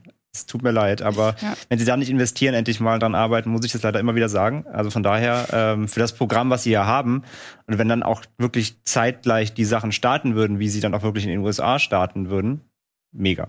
Würde ich machen. Ja, das ist halt, ja, das ist natürlich ein unschlagbares Argument dann für. Wenn sie das dann global immer schalten, Ja. Hammer. Ja, Sky. Aber ist das wahrscheinlich, dass das global dann immer. Das Also, ist also, das, wenn sie das wirklich, also wenn, sie- wenn sie es nicht mehr lizenzieren müssen, sondern es eben wie ein Disney Plus und so weiter, das irgendwie Ja, ihr okay. eigenes Ding machen können, dann wirklich sagen können, wir machen das jetzt, schalten einmal live alle Countries, bumm, fertig. Ähm, vielleicht dann eben angepasst an die Kinoreleases, Zeitfenster und so weiter, aber die Steuerung haben sie ja dann in eigener Hand und müssen nicht mehr mit Sky dealen und überhaupt. Und Disney hat's ja auch gemacht. Also wir waren ja auch in der Lage, Jungle Cruise 2, Genau. Black Widow oder, oder Cruella zeitgleich. Mulan, mit- das kommt ja auch dann aber alles. das heißt ja auch, dass dann die Channels, äh, Channel, Ch Channels bei äh, Sky verschwinden werden, höchstwahrscheinlich, ne? Höchstwahrscheinlich, ja. Aber das erst, wenn erst überhaupt 2025. Ja, ich würde dann, glaube ich, auch einfach Sky äh, tausch- eintauschen. Ja, ich meine, also gerade was du sagst, ich verstehe bis heute nicht, warum die keine App für Bestandskunden auf dem Fernseher haben. Also das ist für mich als jemand, der halt einen Receiver hat, ist das total. Ja, es gibt ja diese Sky Q-App halt, aber das Problem ist, die rasselt halt ständig ab und so. Also die, die Nutzerfreundlichkeit ist halt leider. ja, aber dann muss ich mich, kann ich mich da als Bestandskunde? Ja. Ja. Ja, ja.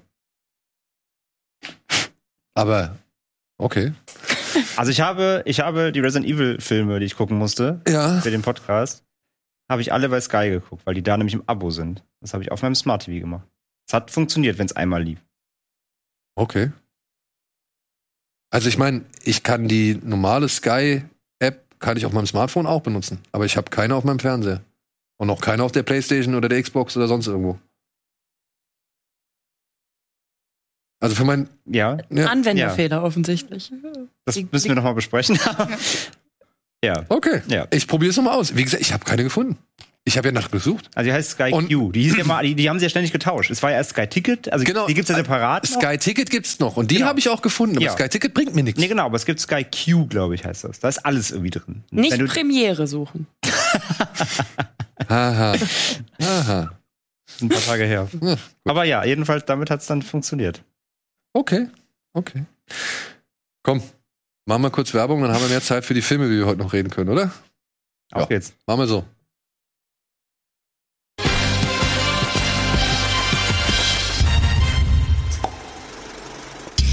Hallo und herzlich willkommen zurück zur aktuellen Ausgabe Kino Plus mit André, Filin, Silke und mir, Marei um genannt.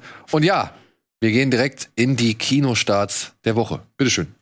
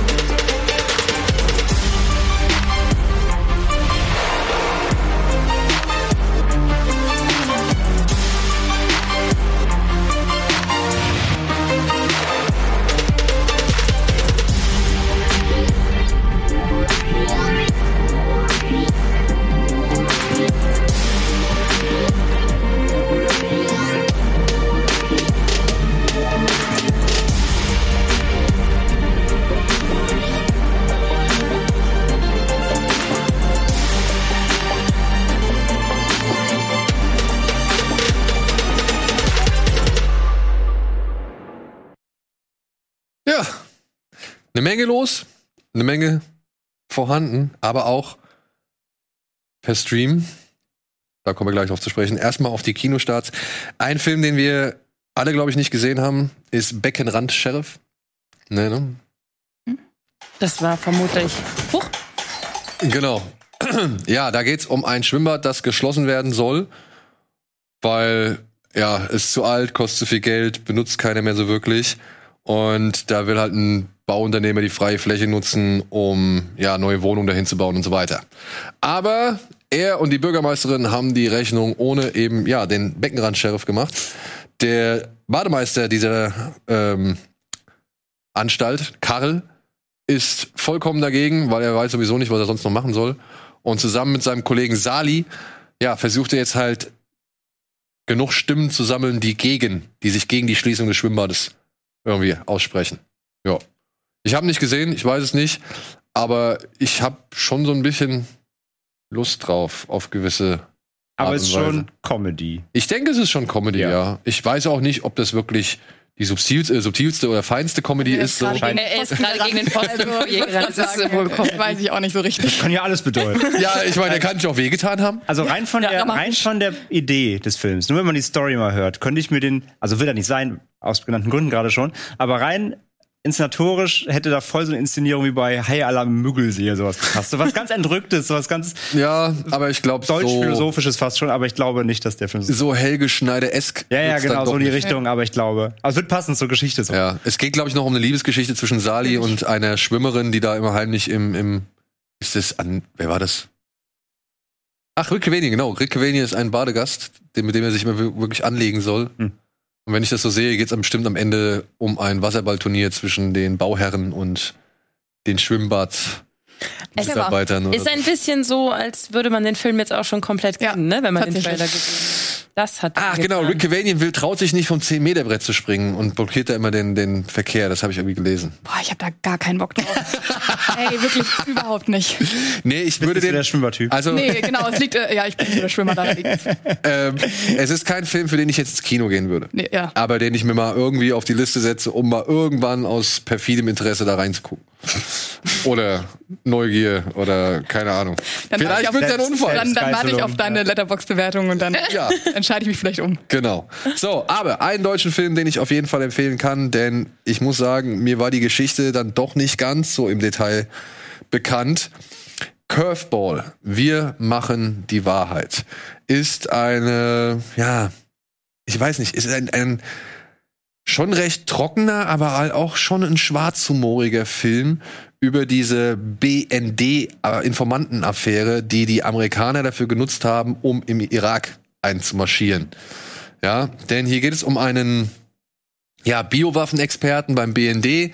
Der wird zu einem äh, Verhör hinzugezogen, denn man hat in einem Asylantenheim einen Mann gefunden, der behauptet, in einer Chemiefabrik im Irak gearbeitet zu haben und einen tödlichen Unfall miterlebt zu haben und ja, einfach Details und Informationen hat, die den BND, sage ich mal, ein bisschen stutzig machen so.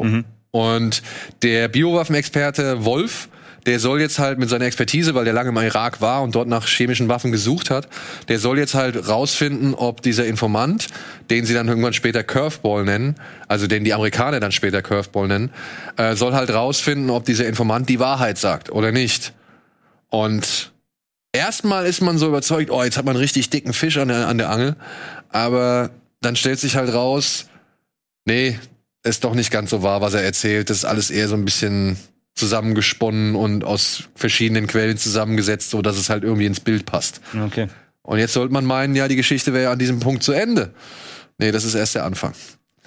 Das ist halt wirklich erst der Anfang, denn dann wird die ganze Geschichte erzählt, wie es dazu kommen konnte, dass diese Informationen bei den Amerikanern gelandet sind und für die Amerikaner als Grundlage gedient haben. Und das macht der Herr Regisseur, Herr Nabe, macht das halt aus so einer Mischung, da ist schon immer so ein gewisser Ernst mit dabei. Aber manchmal ist es dann halt auch wirklich so, dann sind die Figuren schon in gewissen Situationen einfach so überdreht oder drehen halt irgendwie so ein bisschen mehr auf. Und dann denkt man so, nee, das können die nicht ernst meinen. So, ja. Und der traurige Kern der ganzen Geschichte ist dann halt, der kommt dann halt ganz zum Schluss so, aber es wird schon immer wieder relativ humorvoll aufgegriffen oder in einer Art und Weise, dass man sich denkt, es kann doch eigentlich gar nicht sein. Ja, okay. Ja, also es kann doch wirklich nicht sein. Und hat mir gefallen. Also ich kannte die Geschichte, wie gesagt, nicht so in den Details. Und es ist wirklich, und es ist ja überliefert. Wir hatten, wo war das? Es gab in irgendeinem Film, hier in Weiß zum Beispiel, da gab es doch auch die Szene, wo sie die Rede von Colin Powell genannt, äh, gezeigt haben. Wie er vor dem UN-Sicherheitsrat Ja, ja, ja. irgendwie Ja. und George K. Fischer ist noch mit dabei. Und ich glaube, Christian Bale sagt dann aus dem Off, ja, Colin Powell hat diese, diesen, äh, diese Rede irgendwie als schwärzesten Moment seiner gesamten Ja, ja. Amtszeit irgendwie oder Karriere bezeichnet oder so. Solche Sachen werden da halt dann auch mit eingearbeitet. Und das ist dann schon sowohl erschreckend zu sehen, aber halt auf eine Art und Weise, die halt schon irgendwie auch belustigend ist, was es halt dann auch wieder erschreckender macht. Ja, weil da wurde halt wirklich über diverse Menschenleben Entschieden. entschieden, so anhand von Informationen, ja, Die, äh, die man hätte vielleicht noch Also, anders behandeln Es ist können. schon dieses Ding eben, es ist so absurd, du könntest, also, du glaubst gar nicht, dass es wahr ist, aber es ist wahr so, ne? Also, ja. Es ist schon wieder fast zu absurd, um die Wahrheit zu glauben. Aber das ist ja wie bei Weiß dann, wo sie sagen, ja, eigentlich hat er noch einen Herzinfarkt gehabt, aber das konnte mir ja keinem erzählen. Ja, ja, ja, genau. Ja, Ja. okay. Ich finde es nur manchmal so schwierig, wenn es dann halt so eine Tatsachengeschichte ist, was ich immer total gut finde, aber die, also du weißt dann ja nicht wirklich bei so einem Gespräch, unter zwei Personen, so wie, also das war ja jetzt, der Trailer war ja jetzt so zusammengeschnitten, dass da immer dieser Dialog zwischen den beiden da stattgefunden hat. Da war ja aber niemand dabei. Das ist ja ein Gespräch, das nicht übermittelt wurde. Und da habe ich dann immer die Sorge, dass solche Sachen dann für den Film doch komplett überspitzt dargestellt wurden, eben um diesen Effekt, den du gerade beschrieben hast, auszulösen. Da müssen auch einige Sachen überspitzt und, äh, sag ich mal, fernab der Realität dargestellt werden, weil du da ja auch in Persönlichkeitsrechte dann eingreifst. So. Ja, ich habe ähm, im Zuge des Films habe ich mir noch mal einen Artikel durchgelesen über eben diese ganze Curveball-Geschichte. Der Mann, ähm, um den es da geht, der lebt inzwischen unter anderer Identität oder zu zweit, eine andere äh, Identität lebt er in Deutschland. Und die Amerikaner ähm, haben dem BND immer eine Teilschuld zugegeben, also zugeschoben, dafür, dass da halt keine Massenvernichtungswaffen gefunden worden sind. Und der BND schweigt sich irgendwie seit Jahren darüber aus, aber ehemalige Mitarbeiter des BND haben halt schon gesagt, dass die da halt schon regelrecht übergangen worden sind und der CIA einfach auch nicht einsehen wollte, dass diese Quellen halt anders zu behandeln sind als, als sicher. So. Und also es ist halt ne, ein, ein, ein Hin- und Herschieben der Mächte so und am Ende wird es wieder keiner gewesen sein. Ja, ja, ja. Und das ist halt auch ein bisschen das, das Bittere an der ganzen Sache so, ja. Und ja, also aber ich fand es wirklich einen interessanten Film. Der Hauptdarsteller Sebastian Blomberg, der hier diesen Wolf spielt, der macht das gut. Ähm, wie gesagt, weil er halt auch die ganze relativ ernst bleibt und erst so gegen Ende so ein bisschen überdreht. Aber dann kommen dann halt auch noch Thorsten Merten und Michael Wittenborn. Den sehe ich halt immer sehr gerne, gerade in diesen Bürokratenrollen. Die da denkst du immer, will ich jetzt loslachen? ja? Oder, oder, also, oder kann ich da gar nicht loslachen, weil das ist eigentlich ziemlich krass, was die da erzählen. Und wenn es dann wirklich der Wahrheit entspricht, dann ist es eigentlich nicht zum Lachen. Aber so wie die es rüberbringen, ist es halt dann schon humorvoll, ja. Und da bin ich mich, also bin ich auch so, ein, zwei Mal habe ich mich dann selbst ertappt, so von mir. Ja, das ist schon witzig. Ja. aber es ist halt nicht witzig. Und ähm, ja, aber wie sie spielen, ist wirklich sehr, sehr gut. So ein bisschen Lachen im Halse stecken bleiben. Genau, das ist dieses berühmte Lachen im Halse stecken bleiben. Also kann ich nur empfehlen, wer den äh, mal, wer sich das äh, mal irgendwie näher anschauen möchte und vor allem, wenn man dann mal die Namen, die dort im Film genannt wird, mit den echten Personen abgleicht. Das ist auch wieder. Da denkt man sich, warum ist der oder der vielleicht noch im Amt oder sogar noch das und das in seinem Posten. Gut. So, ein Film, den glaube ich auch nicht alle gesehen haben oder nur wenige gesehen haben, deswegen würde ich den auch nochmal abhaken. Er ist ähnlich bitter, er ist vielleicht noch bitterer. Wir haben ihn auch schon ein paar Mal hier besprochen. Er heißt The Painted Bird. Ist ein polnischer Film, basierend auf einem Roman, Der bemalte Vogel von Jerzy Kosinski und handelt von einem Jungen, der eigentlich bei seiner Oma, bei seiner Großmutter während des Zweiten Weltkriegs lebt, aber die stirbt und plötzlich ist er allein auf sich gestellt und irrt halt eben durch, ja, was ist das? Osteuropa. Ich sag mal, durch den ganzen osteuropäischen Zweiten Weltkrieg. Zweiten Weltkrieg, genau. Ja. Und, und gerät halt von einer furchtbaren, schlimmen Situation in die nächste, ja. Und äh, Regisseur Václav Mahul, ähm, ja, hält auch hier und da echt gnadenlos drauf, beziehungsweise schafft es dann oder erzeugt Bilder, die nicht unbedingt die explizitesten sind, aber trotzdem in ihrer Drastik und in ihrem Inhalt so garstig, so böse und so gemein und so widerwärtig dann auch wieder sind. Ähm, das ist schon harter Tobak, auf den man wirklich Und vor allem, das ist halt zwei Stunden 40 hart Ja, Tobak. genau. Also, Zwei Stunden 40? ja. Okay. Aber auch eine Menge Leute dabei, ne? Harvey Keitel hat man gesehen, ähm, Julian Sands, der Barry Pepper. genau, Barry Pepper, der Hauptdarsteller aus Komm und Sie, Mhm. spielt hier ebenfalls mit. Äh, Stellan Skarsgård ist mit dabei. Es ist wirklich ein beeindruckender Film. Es ist wirklich ein beeindruckender fand Film. halt eine, also generell muss man sagen, ich fand halt den Film mit bekannteren Gesichtern auszustatten Hat ihm fast geschadet. nicht so glücklich, Ja. Mhm. weil der hat mir teilweise dann die Ernst, also das, das hat mir teilweise die Ernsthaftigkeit geraubt, weil es gibt, zum Beispiel spielt auch Udo Kier mit. Ja, gut. Und ich finde Udo Kier super, aber nicht in solchen Filmen, weil Udo Ja. Kier ist einfach nun mal, ja, er hat auch ernstere Rollen gespielt, aber er ist mittlerweile eigentlich ein Genregesicht. Mhm. Den sehe ich halt, den, wenn ich ihn sehe, denke ich dann halt an Iron Sky und so weiter. Also der hat ja schon einfach sehr, sehr viel Genre-Quatsch, den neuesten Puppet Master und so weiter, ne?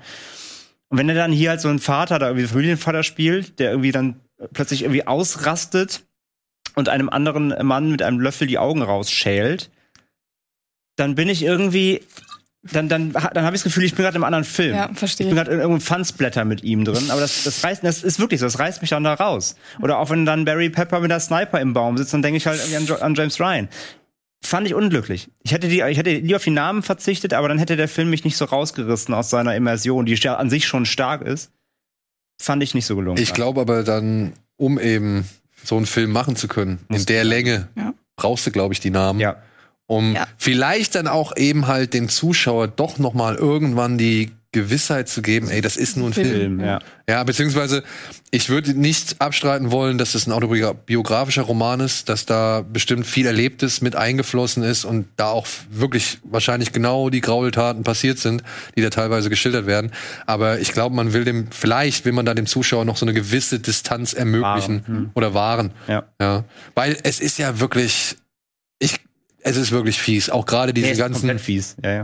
diese Episoden mit Julian Sands und, und Harvey Keitel, das ist ja alles bitter. Das ist total bitter. Also es ist ja auch mal so die Frage, wie viel Schlimmes kann dir eigentlich passieren Ja. im Leben? Also es, es gibt ja keine Erlösung für ihn. Das ist ja auch so ein bisschen die das große Ganze so. Es gab in dieser Zeit einfach keinen schönen Ort. Egal, wo du hingekommen bist, du hast nur Scheiße erlebt. Und das Mhm. halt dauerhaft. Und was dem Jungen da halt widerfährt, ist halt einfach so krass. Und der ist halt auch, der ist halt auch richtig gut gefilmt. Der, der ganze Schwarz-Weiß-Look sowieso äh, gibt ihm so eine gewisse Eleganz in seiner Drastik dann. Ähm, und die Frage bei solchen Filmen ist ja halt immer so ein bisschen, wie sehr musst du denn immer noch zeigen, dass diese Zeit schlimm war? Weil eigentlich wissen wir es ja alle. Auf der anderen Seite, manche wissen es auch immer noch nicht zu Ich genug. Also, sagen, das ist ja auch, also wir haben da ja noch einen anderen Zugang als jetzt auch vielleicht nachkommende Generationen Generationen, noch. ja. Also je weiter das weg ist, desto wichtiger ist es ja eigentlich, hm, genau. solche Filme zu machen. Ich frage mich, immer, wenn du, ich habe dich unterbrochen. Nee, alles gut. Also, Dieser Schauspieler, der Junge, der das Ganze gespielt hat, der hat ja Eltern. Und die Eltern haben gesagt, unser Kind wird Schauspieler. Und unterschreiben einen Vertrag für so einen Film. Ich meine, der Junge kann, mir ist schon bewusst, wie das mit Kinderdarstellern am Set funktioniert und dass das halt immer ins Spiel eingepackt wird und immer erklärt wird und all sowas. Dennoch, allein die Szenen, die ich da jetzt im Trailer gesehen habe, die hat der, wie alt ist der Bub? Sieben, acht Jahre oder so? Die hat der gespielt. Das wird der doch nicht mehr los. Also ich werde es ja kaum los jetzt, wo ich es nur mal eben kurz ohne Ton geguckt habe. Der hat das über Wochen und Monate gespielt und musste da in. Also ich. Klar, sonst könnte es keine Filme oder keine Dramen mehr mit kindlichen Darstellern geben, wenn jeder so denken würde wie ich. Auf der anderen Seite frage ich mich, was ist mit der Mutter los, dass die ihr Kind dafür hergegeben hat. Also wirklich, das ist für Ja, mich ähm, schwer nachvollziehbar. Die Sache ist jetzt die, gerade bei diesem Film ist so gesehen, ja, was soll man sagen, ist ein Beleg dafür, wie gut oder wie schlecht es irgendwie ausgehen kann, vorhanden. Denn der Junge spielt in diesem Film all diese Sachen durch, beziehungsweise muss durch diese ganzen Gräueltaten, sag ich mal so, der, der wandert da ja durch, durch das ganze Land, wird ja immer von einem zum nächsten gereicht und keine Ahnung und ist weiß, also ist überall. Und ist halt irgendwann mal in einer russischen Kompanie und da sitzt halt mittlerweile der alte Schauspieler, also ein Schauspieler, der ist halt mittlerweile schon sehr äh, deutlich älter, der hat das gleiche gemacht in einem Film namens Kommen Sie. Da spielt er einen russischen Jungen, der ebenfalls durch die da war Schrecken- er halt in dem Alter selbst damals. da war er in dem Alter. Ja, und da gibt's da also da da hielten sich lange Zeit hartnäckig die Gerüchte, dass man den Jungen damals unter Hypnose gesetzt hat, damit er das alles spielen kann und so weiter. Das hat er aber inzwischen auch alles wieder bestritten. Das ist wohl nicht passiert worden, aber die hatten natürlich psychologische Betreuung permanent und Tag für Tag da am, am, am Set. Nur der Darsteller des Jungen in Komm und Sie, ja, der hat halt auch gesagt, ey, wenn ich das in Hypnose mache, dann bringt mir das ja gar nichts, weil da kann ich ja die ganzen, also ich kann das nicht irgendwie, dann kann, das sind ja nicht meine echten Gefühle, beziehungsweise das kann, ist, ist ja nicht das, was ich wirklich empfinde dann in dem Moment. Und hat halt deswegen drauf, äh, drum gebeten, darauf zu verzichten. Und der sitzt jetzt halt in dem, also in, in diesem Film ebenfalls mit drin und spielt da ebenfalls eine Rolle. Und könnte somit ein Beleg dafür sein, dass er es halbwegs über, äh, unbeschadet ich- überstanden hat. Sag ich, überstanden hat. ganz bewusste PR-Aktion, um genau dieses Gespräch zu lancieren, um zu sagen, aber dem hat's doch auch nicht Nein, nein, nein, Ja, das weißt du da- ja jetzt nicht. Also, Ja, und das ist das, wo, weswegen ich auch rumdruckse und vorsichtig mit dieser Aussage bin. Ich weiß nicht, was der Mann im, im Laufe dieser Jahre durchgemacht hat, aber er ist mit in diesem Film drin und wird sich aus freien Stücken und nicht, weil seine Eltern für ihn entschieden haben, entschieden haben, in diesem Film mit, äh, mit Der jetzt. Der ältere, der jetzt früher in Ach so, okay. mitgespielt hat. Weil hier bin ich mir. Das, Das weiß ich nicht, da, dazu kann ich nichts sagen. Aber ich gehe davon aus, dass der Mann, der früher in diesem alten Kriegsfilm mitgespielt hat, sich aus freien Stücken für diesen Film entschieden hat. Klar, das wird marketingtechnische Gründe auch gehabt haben, aber da sind wir wieder bei dem Thema. Wenn so einer mitspielt, kannst du den wahrscheinlich auch in Russland irgendwie noch mal äh, ja bewerben und und irgendwie äh, vielleicht Gelder dafür einsammeln. Genauso wie du es halt in den westlichen Ländern machst mit dem Harvey Keitel, mit dem Barry Pepper, mit dem Stellan Skarsgård und so weiter. Also das sind Namen, mit denen natürlich gearbeitet werden muss, um halt so eine Finanzierung zusammenzukriegen. ja, ich, wie gesagt, ich war bei diesen ganzen Kinderfotoshootings dabei. Da geht's nur um einen Tag, ne, wo halt irgendeine neue Kollektion Klamotten geshootet wird. Die Kinder stehen da bibbernd und frierend, weil die Sommerkollektion wird ja im Winter fotografiert draußen. Und du unterhältst dich mit den Müttern und sagst, das macht ihm so viel Spaß, der macht das so gerne, ne? Der will das einfach unbedingt. Und das Kind steht da und zittert und sagt, mir ist kalt. Das sind meine Eindrücke von solchen Modeaufnahmen. Ja. Es ist ein Nachmittag. Ich weiß nicht, wie lange es braucht, um so einen Film zu drehen. Und ich stelle mir Mehr als das ein Nachmittag. Mehr, höchstwahrscheinlich. Was, was, ich aber, also was mir auf jeden Fall aufgefallen ist bei Painted weil ich habe da schon auch drauf, ich habe da auch drauf geachtet. Ich verstehe auch komplett deinen Punkt. Mhm. Man sieht eigentlich bei allen wirklich harten Szenen siehst du nie eine totale. Ja, von Und deswegen, da merkst du auch schon wieder, dass wahrscheinlich, höchstwahrscheinlich, ich weiß es nicht, ich habe kein Dokument, ich habe kein Making-of gesehen, dass wahrscheinlich eben so geschossen wurde, dass der, dass der Junge die Reaktionen einzeln macht, er kriegt irgendwas gesagt, Ja, er kriegt irgendwas okay. erklärt und die, also zum Beispiel, wo, die beschriebene ist eben mit dem Augen auslöffeln eben.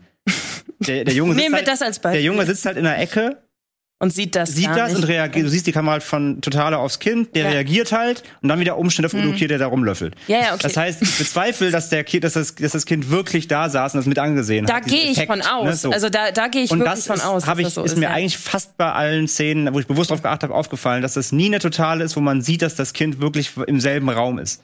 Wir haben das ja bei dem. Aber ich verstehe deinen Punkt. Ja, bei, bei dem Ich sehe, ich sehe, haben wir uns da so ausführlich mit beschäftigt, ja. wie die Zwillingsjungs das gemacht haben. Und die haben im Grunde während des Drehs gar nicht so richtig gecheckt, dass das ein Horrorfilm Hm. ist. So, also Das sagt man denn auch meistens nicht. ja, das ist so. Aber ich stelle es mir halt einfach schwer vor. Das ist. Aber ich will ja nicht wieder so ein Moralfass hier aufmachen. Nein, nein, nein, du hast ja, du hast, und ja auch gerade bei diesem reden. Film hast du ja wirklich berechtigte Gedanken, weil der Film ist hart. Mhm. Und das sei nochmal gesagt, der Film ist hart. Das ist kein schönes Erlebnis, was man da, da, da muss man schon, Das ist anti-Feel-Good. ja, da muss man schon, sag ich mal, in, ins doch sehr cinephiles Ja. Verständnis mitbringen, um zu sagen, ja, ey, ich weiß, das ist ein krasser Film oder das ist ein starker Film, aber das ist kein Film, bei dem du dich wohlfühlst. Mhm. Ja. Das ist auch keine, ist auch braucht keine er- Unterhaltung. So. Braucht der die zwei Stunden 40 denn? Also, also, Ich sag mal also so, braucht Das braucht kommt halt, A, also die Stunden 40? Geschwindigkeit ist halt auch reduziert Ja. und es kommt halt dadurch, dass er wirklich aufgebaut ist wie so ein Episodenfilm. Okay. Also jede Station, die der Junge abgeht oder durchgereicht wird, ist so wie so ein kleiner Kurzfilm, dann geht's Ah, okay. weiter. und es wird schon im Laufe der Geschichte wird's echt mitreißender. Ja, ja, auf jeden Fall. Also genau. Wo es am Anfang noch relativ ruhig ist, wird's halt dann schon immer, dann kommen halt, weil du halt auch irgendwann echt geschafft bist und dann bei der nächsten Episode schon wieder angespannt bist und denkst, wird's jetzt gut? Ja. Wird's jetzt, äh, kann der jetzt mal in Ruhe gelassen werden so? Und ja, dann wird der vielleicht mal kurz in Ruhe gelassen, aber das auch nur für einen bestimmten Zeitraum, weil dann geht's ja schon wieder Ja, weiter. okay. So, aber du hast halt deine Phasen der Entspannung, die aber dann halt wieder je unterbrochen werden, um halt dann auch zu zeigen, wie trügerisch diese Idylle sein kann. Und dadurch, dass du so viele Stationen hast, fühlt sich das auch nicht so lang an am Ende. Ja, ich habe da, ich glaube, ich habe da auf eine, also das klingt vielleicht, das klingt so blöd, Nein, aber- dass ich ja Lust auf, auf die Lust auf diesen Film habe. Also Ich verstehe, was du, ähm, ich verstehe vollkommen, was du meinst. so Filme, die man anguckt und man fühlt sich danach schlecht, das heißt ja nichts Schlechtes. Also ich mag das total, also ich, ich schaue solche Filme einfach gerne, so blöd wie das klingt. Ähm, ich meine, ich habe auch keine Kinder, vielleicht kann ich ja sowieso eine andere Distanz nochmal dazu wahren. Ne? Also Ja. das, ich kann jetzt nicht für Eltern sprechen, ähm, aber den werde ich mir auf jeden Fall angucken. Da bin ich mal sehr gespannt. Beruht der auf einer wahren Begebenheit und weitergetragenen Erzählungen? Oder Also wie gesagt, der beruht auf dem Roman und ich würde jetzt sagen, der Autor hat da bestimmt schon äh, autobiografisches mit einfließen lassen. Ich weiß es jetzt aber auch nicht hundertprozentig. Aber können wir ja noch mal klären. So. Mich interessiert der auch. Ich würde den wahnsinnig gern gucken. Ich weiß, dass ich das nicht schaffe. Kann ich voll verstehen. Ich heule dann ich nach ganz 20 verstehen. Minuten und Ja. mach wieder. Ich äh, habe ihn auch auf Deutsch, also wir können es ja auch auf Na Deutsch. dann krieg ich's hin. Nein, es ging mir mehr. Naja, ich meine, in dem Film wird tatsächlich sehr viel im O-Ton Deutsch gesprochen auch. Ja, weil halt Ja. Wehrmacht da halt vor Ort ist. Ne? Also das muss man halt auch sagen. Und die Soldaten, die sprechen dann teilweise. Das fand ich ja auch krass am Film, ne? Dass quasi die Soldaten noch fast immer die sind, die mit am, am humansten mit ihm umgehen. ja. Alle normalen Zivilisten, die ihn aufnehmen, also einfach normale Bauern und so weiter, die machen das Schlimmste mit ihm, aber die Soldaten schützen ihn fast alle. Ne? Das ist auch so irgendwie. Oder sind halt deutlich, ja, irgendwie resoluter und, und vernünftiger an manchen Stellen. Ja. Ja. Gut, kommen wir zu einem ebenfalls nicht ganz unbeeindruckenden Film. Nämlich Ein nasser Hund startet heute. Das ist auch basierend auf einem Roman, einem autoge- autobiografischen Roman von Charus, nee, Aye Charus Shalikar. Das ist ein äh, jüdischer junger Mann, der in Berlin-Wedding eine Zeit lang gelebt hat und dort halt unter lauter Muslimen sich behaupten und, äh, sag ich mal, auch verstecken musste. Also das waren alles seine Kumpels, seine Freunde, aber eben hätten sie rausgefunden, dass er Jude ist oder beziehungsweise, ja doch, als Jude wäre er in dieser Gruppe einfach nicht akzeptiert. Und der Film, der jetzt halt den Roman aufgreift, aber halt noch einige Stellen noch mit dazu packt, der erzählt jetzt halt von diesem jungen Mann, Sohail, der neu nach Wedding kommt, dort halt diese Clique kennenlernt, mit bei deren ganzen Kleinganovereien irgendwie mitmacht und auch eine junge Türkin kennenlernt, in die er sich ein bisschen verliebt. Und ja, was daraus halt alles für Konflikte, Probleme und Situationen entstehen, schildert dieser Film. Und ich weiß nicht, du hast ihn gesehen? Ja. Du hast ihn auch gesehen? Ja. Du hast ihn noch nicht gesehen. Was hast du? Ich fand den, ähm, ich fand den gut und bewegend. Also ich finde, das, was bei mir am meisten hängen geblieben ist, ist so dieses, dieses so wichtige Gefühl, irgendwo dazuzugehören. Ne? Also er symbolisiert ja so wirklich den, den Konflikt irgendwie im Kleinen da in Wedding, dass er sich weder der einen Gruppe richtig zugehörig fühlt, für die ist er halt der Jude, der nicht dazugehört. Ähm, für, für die anderen ist er aber trotzdem einfach der Ausländer, der nicht dazugehört. Also er gehört nirgends so richtig zu. Und ich fand's beeindruckend, weil das bei mir gut funktioniert hat, zu sehen, wie schnell er bereit war, Dinge zu tun, um sich irgendwie zugehörig zu fühlen und dabei zu sein. Deswegen fand ich den Film gut, fand aber die schauspielerische Leistung teilweise echt schwierig. Also das waren halt, ey, ich, ich meine, jetzt sitzen wir hier und reden darüber, wie sich halt so eine Gruppe Jugendlicher in Wedding unterhält. Ne? Das, also da kann ich eh jetzt nicht irgendwie groß urteilen oder so, aber es fühlte sich halt für mich teilweise an wie auswendig gelernter und aufgesagter Text und das finde ich ganz schade bei so einem wichtigen Film und so einem wichtigen Thema, wenn die dann irgendwie sagen, jetzt zeig du erst wie du kicken kannst, bevor du hier mitspielen darfst bei uns. Das ist die zweite oder dritte Szene und da dachte ich gleich so, okay, da probiere da jetzt mal drüber hinweg zu gucken und das zieht sich für mein Gefühl so ein bisschen durch den Film durch.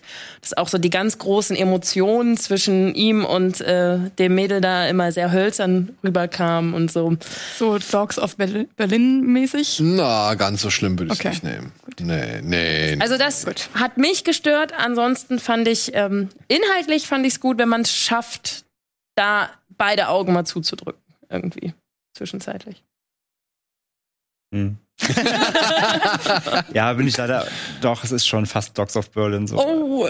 Ich fand es schon echt teilweise echt holprig. Das Problem ist leider, äh, äh, gebe ich dir vollkommen recht, das sind die wichtigen Szenen. Das sind Ja. die Szenen, die wirklich die Momente sind, wo du emotional irgendwie, wo die, wo die einen wichtigen Moment haben. Das sind die, die so leider abgelesen teilweise klingen, wo du so, pff, okay. Aber Ähm, und ich will nicht mal, also wie gesagt, diese ganzen, dieses ganze Geslänge und wie die da eben, äh, wie die einfach zusammen rumhängen und Scheiße labern, das ist, glaube ich, wirklich, das ist nah dran so. Das ist völlig fein. Also ich glaube auch gerade so in der Zielgruppe 15 bis 20, so glaube ich, kommt das, kommt der Film, glaube ich, auch ganz gut rüber so. Aber wirklich, es sind die Szenen, die so richtig, die eine Bedeutsamkeit haben sollen, die klingen so hölzern. Und da stolperst du leider echt immer wieder drüber. Ging mir leider genauso. Sonst fand ich den wirklich auch super. Ich fand diesen, diesen Konflikt, den er da hat, wie du gesagt hast, eben alle Richtungen, ne? Er weiß nicht, wo er hingehört. Dieses Selbstfindungsding fand ich super.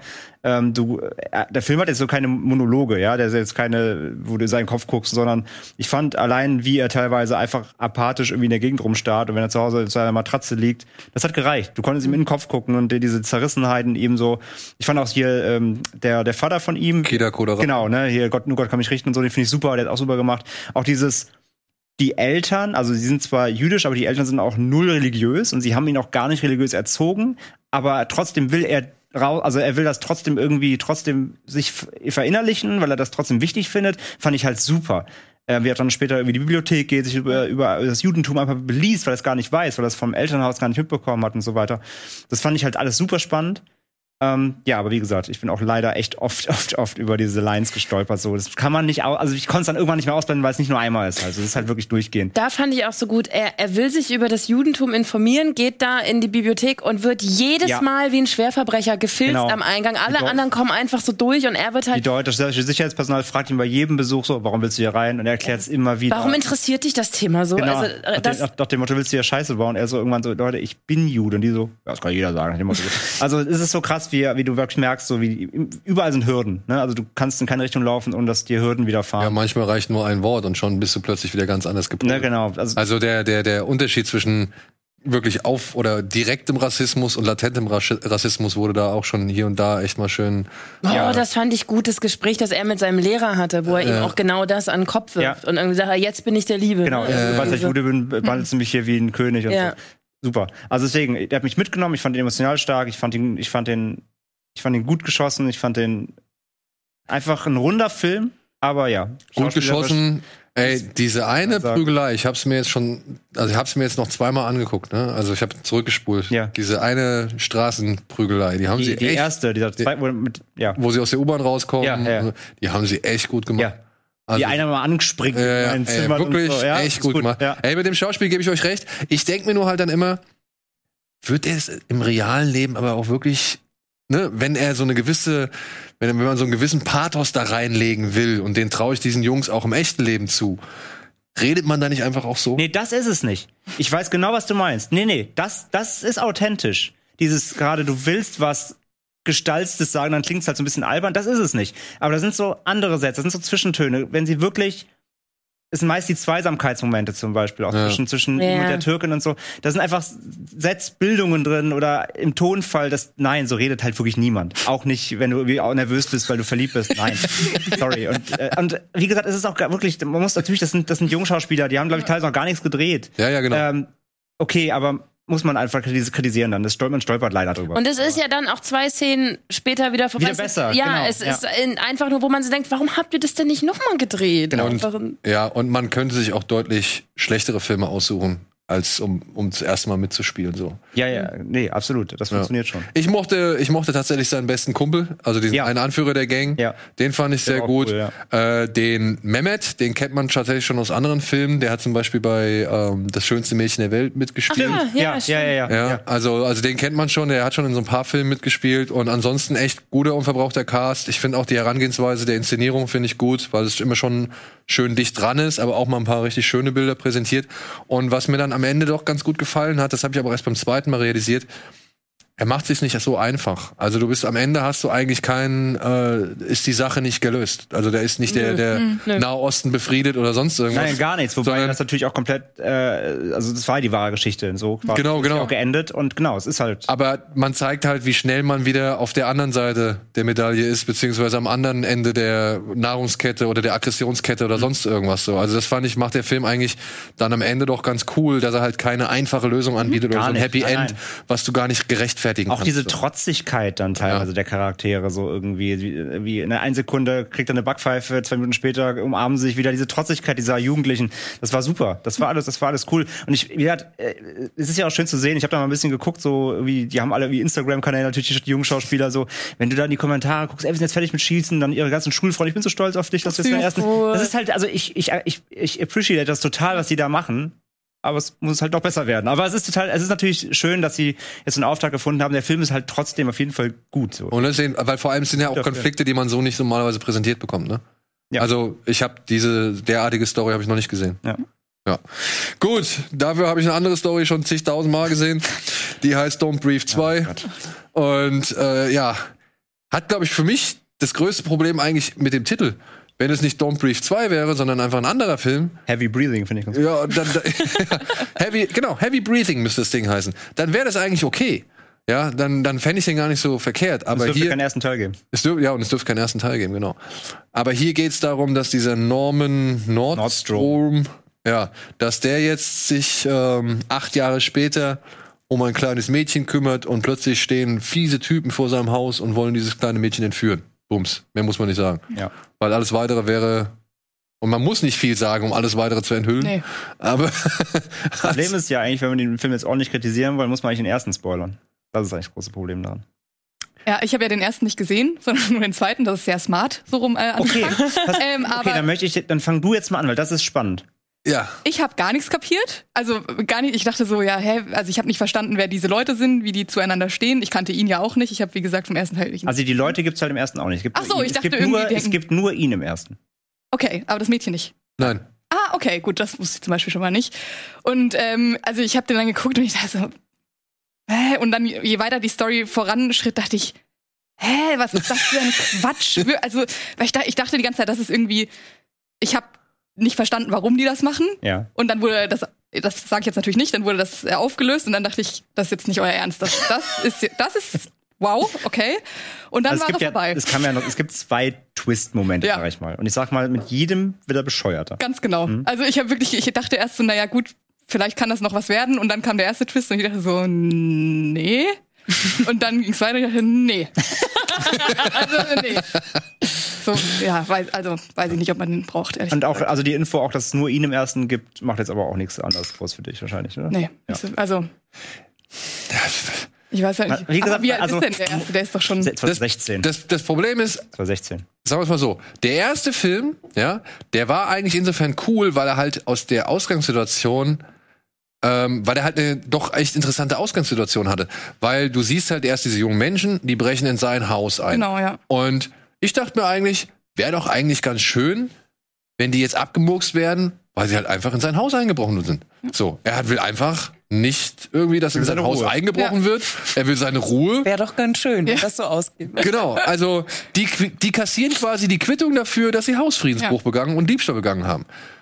Weil sie gedacht haben, okay, bei den Blinden können wir es ja machen. Genau, ja. Ja. Genau, und sie. Passiert aber nicht. Okay. Und das ist das Bedauerliche an diesem Film, weil das ist einer dieser Filme, wo du halt denkst, Moment mal, das soll jetzt das Opfer sein, aber der ist doch eigentlich das Arschloch. Und dann denkst du, Moment, das ist doch eigentlich das Arschloch, aber warum soll ich jetzt Mitleid mit dem haben? Also es gibt da so ein paar Beispiele in der, in der Filmlandschaft, wo man halt, wo man merkt, okay, da sollten die falschen Leute irgendwie plötzlich Empathie erzeugen und du fragst dich, warum? Warum? Ja. Warum? Ja.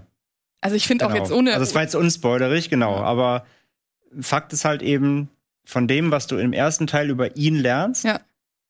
kann er niemals eine Titelfigur sein. okay. Aber der zweite Teil möchte aber, dass du zumindest zeitweise mit ihm mitfieberst. Ah, okay. Das kann grundlegend nicht funktionieren, wenn du den ersten Film Okay, okay, okay. hast. Ganz grundlegend. Ja, aber dann kommt ja halt, Also ich wie fand ihn gesagt, schon weird genug, ohne dass ich den ersten, also den Typen fand ich schon weird genug, ohne oder unsympathisch genug, ohne dass Und- ich den ersten Teil gesehen habe. Als wäre diese Situation eigentlich nicht unangenehm genug. Ja, drehen sie es ja in, am Ende nochmal um, damit es ja wieder so eine Art Berechtigung kriegt. Genau. Ja. Und das ist ja das eigentlich Fatale. Und das ist genau das Fatale, was auch im ersten schon passiert ist. Sie drehen es nochmal dann wieder in, in so eine Richtung, dass man plötzlich eine Rechtfertigung für das Ganze bekommt. Und dann denke ich mir, nee, Leute, Nee. nee, weil das lässt mich einfach nicht, das lässt mich nicht mit meinen Gedanken zurück, sondern das lässt mich einfach nur, ja, okay, Ja. Also man will ja auch vielleicht irgendwie denken oder sich selbst hinterfragen oder halt irgendwie ja in, in Frage stellen, was man da gerade gesehen hat oder irgendwie vielleicht auch drüber nachdenken. Aber so denke ich nicht drüber nach. Mhm. Nee. So denke ich halt der nur. legt ja auch alles hin nur. Hier. Ja, genau, ja. Bitte, friss. Ja. Und das Ding ist, also, der erste war ja von Fede Alvarez, also vom Regisseur vom Evil Dead Remake zum Beispiel. Und ähm, der zweite jetzt ist vom Drehbuchautor des ersten. Okay. Weil Fede Alvarez keine Zeit hatte. und auch das merkt man leider, der ist inszenatorisch nicht so stark Nee. wie Alvarez. Der, ist in, der sieht eher auch aus wie ein DTV-Film. Also der erste hat einen deutlich crispigeren Look, finde ich insgesamt. Ähm, und ja, wie gesagt, auch was der einfach die Action an sich ist auch Quatsch, weil wie, wie gesagt der Titel ist Titel ist Blödsinn. Im ersten Ja, Teil ging genau, es ja wirklich auch, darum, ja. dass die mussten halt die Fresse halten, weil der halt blind ist, aber ein Spitzengehör, der ist ja, er war früher Navy SEAL, das kann man glaube ich unspoilerisch sagen, das heißt, er ist halt Kampf, eine krasse Kampfausbildung, das heißt, er kann auch blind alle fertig machen, das war im ersten auch schon so. Aber im ersten waren sie wirklich halt ruhig und jeder Sound hat sich hat sie verraten und war quasi eine Todesfalle. Hier, Ja, diese, diese. Gangster, die poltern da Ja. rum, die rennen da rein, so treten Türen ein. Da ist keiner ruhig. Der, Dieser Titel vom Film ist kompletter Ja. Schwachsinn. Und also die machen ihm so einfach die ganze Zeit. Ich denke, Und vor äh, allem, dass sie es auch noch immer hinkriegen, irgendwie nicht mal einfach das Licht anzumachen und ihm halt bei Licht irgendwie entgegenzutreten, sondern sie schaffen es immer wieder. Ja, sich- gut, ich meine, ich muss dazu sagen, auf fairweise, ja, er schaltet es dann auch wieder aus. Ja, ne, aber und come on, dann nehme ich die eine Taschenlampe und dann habe ich eine. Ja, ja, ja, ja, ja. egal. Und, und, Komm, und, ey, nein. und doch eine Sache noch, eine Kritik, weil das, ist- ich finde, das, das ist ein, einer der schlimmsten Sachen. Der Film hat nämlich eigentlich eine coole Figur. Nur die nimmt der Film einfach nach 10 Minuten raus. Ach so, Es gibt eine sympathische Ja. ja, Sympathieträger, ja, ja. die ist nach 10, 15 Minuten. weg. Also, ja. Ja. Genau wie jede Aufmerksamkeit, die mir sich mit diesem Film ey, also befasst. ich konnte nicht Deswegen, also eine Fortsetzung hat keiner gebraucht Nee. bei dem Weg. Text. Ja. So, letzter Film, den wir noch haben, Stillwater. Der neue Film von Tom McCarthy, Regisseur von Spotlight, der hier eine doch recht andere Geschichte erzählt, nämlich von einem Mann, der nach Frankreich fährt, um sich dort mit seiner Tochter zu treffen, die dort im Gefängnis sitzt. Denn sie wird für den Mord an einer ja, Mitstudentin, Freundin beschuldigt und sitzt jetzt halt seitdem im Gefängnis und Matt Damon versucht als ihr Vater jetzt nun, ja, ihr so gesehen das Leben so angenehm wie möglich zu machen, aber dann auch einem neuen Hinweis zu folgen. Denn die Tochter hat irgendwie mitbekommen, dass irgendwo ein Junge auf einer Party mit diesem Mord angegeben haben soll, den man ihr zu Last legt. Und jetzt, ja, versucht Matt Damon eben eigene Nachforschung anzustellen. Und das ist alles andere als das, was man vielleicht von einem Liam Neeson-Film erwarten würde. oder wer jetzt irgendwie denkt, naja, Born Reactivated oder sowas. Nein, liebe Freunde, das ist nicht euer Film. Aber was ist es denn für ein Film, Silke? Ich fand ein hochemotionaler Film. Also der geht ja auch, ich glaube, 2,30 Ja. oder 2,40 oder irgendwie so, die mir wirklich sehr, sehr kurz vorkam. Also, weil der, weil der halt die ganze Zeit so deine Aufmerksamkeit bindet irgendwie. Also die, ich war da jedenfalls voll drin. Und, und, ähm, und mit so vielen Emotionen und was, also was ich halt so fesselnd fand, war diese Hilflosigkeit, der Matt Damon als Vater ja ausgesetzt ist, dass es halt den Punkt gibt, wo, wo es halt heißt, wir kommen hier im Justizsystem nicht weiter, es wurde alles probiert, aber die eigene Tochter sagt, aber ich bin unschuldig und er ja auch sagt, meine Tochter ist unschuldig und dann einfach die, der sich nicht eingestehen zu wollen, dass jetzt der Punkt gekommen ist, wo es keine rechtlichen Schritte mehr gibt, die man offiziell gehen kann. Und das fand ich irgendwie, ja, also das hat mich gepackt, muss ich sagen, weil ähm, ich glaube, das ist eine logische Konsequenz, dass man dann sagt, dann mache ich halt selber jetzt irgendwie was. Und er macht es ja nicht. Also er will ja immer das Gute machen und er äh, stolpert aber manchmal so ein bisschen über seine eigene Kompetenz, über seine eigenen Fähigkeiten. Also er kriegt es ja nicht immer so ganz äh, Ja, und über seine eigene Art. ne? Ja, ja, genau. es, ja, aber das finde ich trotzdem gut, weil der, also ich finde die, die Darstellung so gut, weil es wird sich ja nicht lustig gemacht über ihn. Nein. Es gibt Szenen in Dialogen, wo er, also er trifft ja auf diese Französin, die ihn dann unterstützt, die, würde ich jetzt mal sagen, einen äh, deutlich höheren Bildungsgrad hat als er. Und trotzdem gibt es mehrere Szenen, mehrere Dialoge, die die beiden führen, wo er halt als der deutlich ich sag mal, emotional clevere Mensch hervorkommt und äh, diese Borniertheit, der sie halt gegenüber teilweise auch ausgesetzt ist, vielleicht dann mit dem Herzen am richtigen Fleck vielleicht irgendwie doch ausgeglichen werden kann, auch wenn die Bildung dann irgendwie nicht da ist. Also ich fand den Film super. Mir hat er auch richtig, richtig gut gefallen. Also ähm, ich mag sowas, so ein bisschen Thriller, Drama, Mischmasch äh, eh total gerne. Ich fand's hier noch total schön, dass man eben diesen Kulturclash hatte, Ja. weil das war wirklich so, wie amerikanisch willst du sein? Ja. Also wirklich so, also amerikanischer So als Matt Damon geht, es geht nicht. Viermal die gleichen Hemden, viermal die Wirklich, gleichen ey, ohne Scheiß und diese so diese Mütze Käppe, ja. und dann die Brille auch auf der Cap. dra- Es ist Es so ist geil. super, es ist so, ja. Und dann kommt er halt nach Frankreich in ein Land, das Kultur liebt und eher ein bisschen feinere Dinger und er halt wie so eine Dampfwalze da, da als Amerikaner reinkommt. Ich fand das so gut noch irgendwie, weil das finde ich hat das Ganze noch so schön umrahmt. Ähm, mich hat das auch total mitgenommen. Ich habe am Ende mal gesagt so, oh, der geht, der geht auch ganz schön lang, aber nicht weil der eine Länge hatte, sondern weil ich dann irgendwann gemerkt habe, hä, ist schon dunkel draußen, wann ist das denn passiert? Ja. Ähm, also ich fand den richtig, richtig gut. Mir hat der total gut gefallen. Yes, ma'am. Yes, ma'am. Yes, ma'am. Yes, ma'am. Yes, sir. Ja. Ma'am. Yes, ma'am. Ja. Was hast du? Ich fand ihn auch sehr gut. Ähm, ich mochte ja, ich liebe ja Spotlight. Und er hat in der ersten Hälfte ein sehr ähnliches Pacing wie Spotlight. Er hat eine sehr ähnliche, ich finde, er schafft es immer Dramatik aufzubauen, ohne dramatisch zu sein. Also er hat eine Spannung, ohne eben ein Taken zu sein. Also Ich fand ihn einfach eine, er hat eine grundlegende ein Knistern einfach, weil dieser Fall so spannend ist, weil diese, weil dieses Schicksal spannend ist. Und das macht den Film grundlegend erstmal spannend. Und in der ersten Hälfte, ich war schon dabei, dem eine 5 von 5 zu geben, dachte, bester Film aller Zeiten, äh, zumindest des Jahres. In der zweiten habe ich so ein paar kleine Sachen doch zu kritisieren, weil ich finde, leider, er macht dann doch, finde ich, ein bisschen viel auch. Und verliert dann, finde ich, ein bisschen den Fokus, wenn es dann eben eher mehr um diese äh, Französin und ihre Tochter und so weiter geht. Ich finde, er will ein bisschen viel erzählen. Einerseits geht es dann nämlich sehr viel dann doch auch um Matt Damons Charakter und äh, der alleinstehend eben ist und wie er sich neu finden will. Und teilweise habe ich das Gefühl, der Film vergisst dann teilweise seine Tochter, Mhm. obwohl das ja eigentlich der, der rote Faden ist. Ähm, das war mir ein bisschen zu wässrig dann in der zweiten Hälfte, fand ich. Da will er irgendwie doch ein bisschen viele Stränge ziehen, die auch nicht alle, beziehungsweise die, er macht sie alle zu, aber manche davon dann auch am Ende sehr schnell, die sich dann sehr schnell auflösen und dann fast ein bisschen zu leicht beenden, dafür, dass er vorher so ein riesengroßes Mysterium teilweise draus gemacht hat. Ähm, deswegen hat er mir ein bisschen verloren bei mir und ich finde auch, das Ende ist zwar konsequent, aber ja, geht ein bisschen schnell am Ende. Er, er lässt sich am Anfang sehr viel Zeit für alles, was gut ist.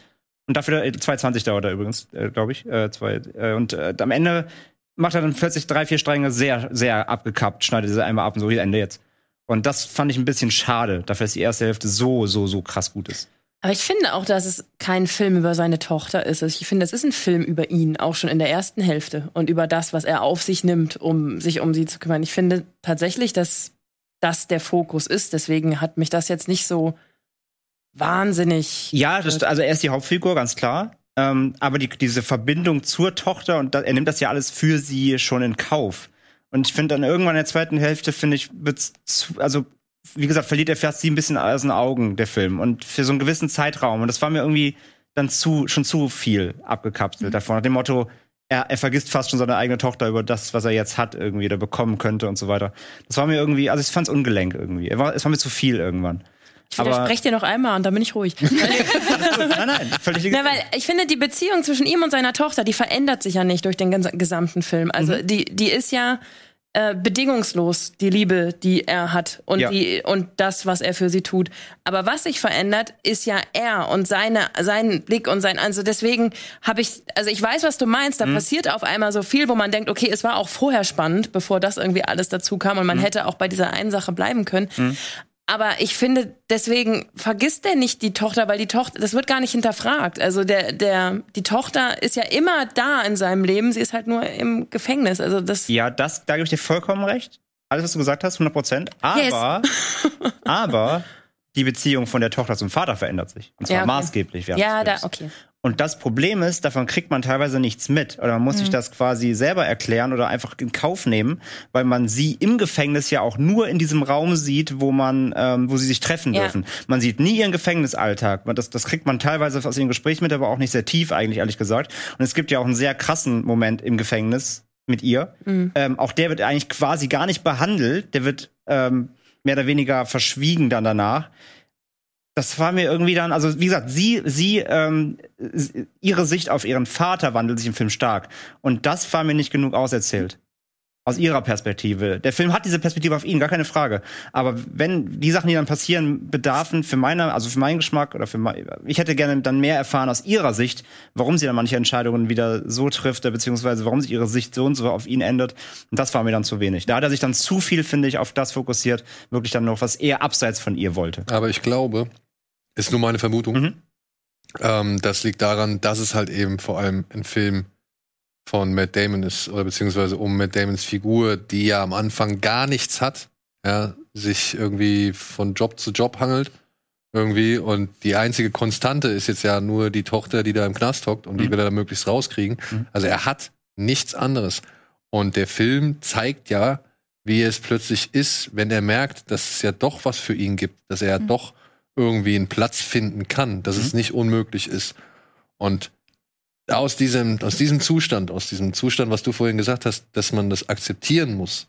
Weißt du? Also er muss ja wirklich zu lernen, loszulassen und zu akzeptieren, dass Justiz alles gemacht hat, beziehungsweise die Justiz nicht einsehen will, dass seine Tochter unschuldig ist. Und er ist ja im Begriff, genau das loszulassen. Also er, beziehungsweise genau das zu akzeptieren. Mhm. Dass er ja sagt, okay, ich kann hier für meine Tochter da sein, Aber ich kann halt nichts dran ändern, dass sie, dass sie jetzt irgendwie in diesem, in diesem Gefängnis sitzt und äh, ist ja, er ist ja bereits auf diesem Weg, irgendwie das alles bereitwillig hinzunehmen und zu sagen, okay, dann muss ich halt irgendwie einen anderen Weg finden, um zu leben. Und dann ist es halt einfach der eine Moment oder die eine Sekunde oder der eine Blick in die Richtung oder weiß ich nicht, die oder die andere Situation. Und schon ist dein ganzer Plan über den Haufen. Das fand ich da auch, ähm, ich mag solche Filme, wenn man sie sieht und man, man, man sieht das Gleiche wie er zum Beispiel, man denkt sich so, Oh nein, bitte. Ja, Nein, bitte, Ja, ja, tu es das stimmt, nicht. das ist gut, so, ja. und das hat, da gab es ein paar Stellen, wo Ja. ich gedacht habe, warum? Tu es doch bitte nicht. Ja. Warum tust du Aber das? du stellst es auch nicht wirklich in Frage, weil Nee, Matt Damon das bisher so genau. Ja. anständig und glaubwürdig präsentiert Ja. hat, dass es eben zu dieser Figur passt. Ja, total, Ja. total. Aber du bist da und denkst so, du weißt ja schon, welche Konsequenzen es mit sich zieht. So, du weißt schon, was passieren wird und denkst, Ja. ich will, ich wünsche dir das aber nicht, Ja. dass dir das passiert. Ich weiß, was dir passieren wird, wenn du es tust. Genau, genau. Nicht. Und Ja, ich hatte genau. das dann so, und dann dachte ich so, nein, ich will das nicht. Ich möchte nicht, dass dir das jetzt passiert, weil Ja. du das getan hast. So, und das fand ich echt, äh, fand ich echt. Also, wie gesagt, das ist auch Kritik auf wirklich auf hohem Niveau. Ich fand ihn wirklich sehr gut. Ja. Ja. Aber halt nicht komplett rund. Ist kein Spotlight, aber ist trotzdem ein guter Film. Muss ja auch nicht unbedingt immer ein zweiter Spotlight sein. Gut, wir machen kurz Werbung und äh, nutzen die restliche Zeit für noch ein paar Streaming-Tipps und Mediathekentipps. Aber erstmal kurz Werbung.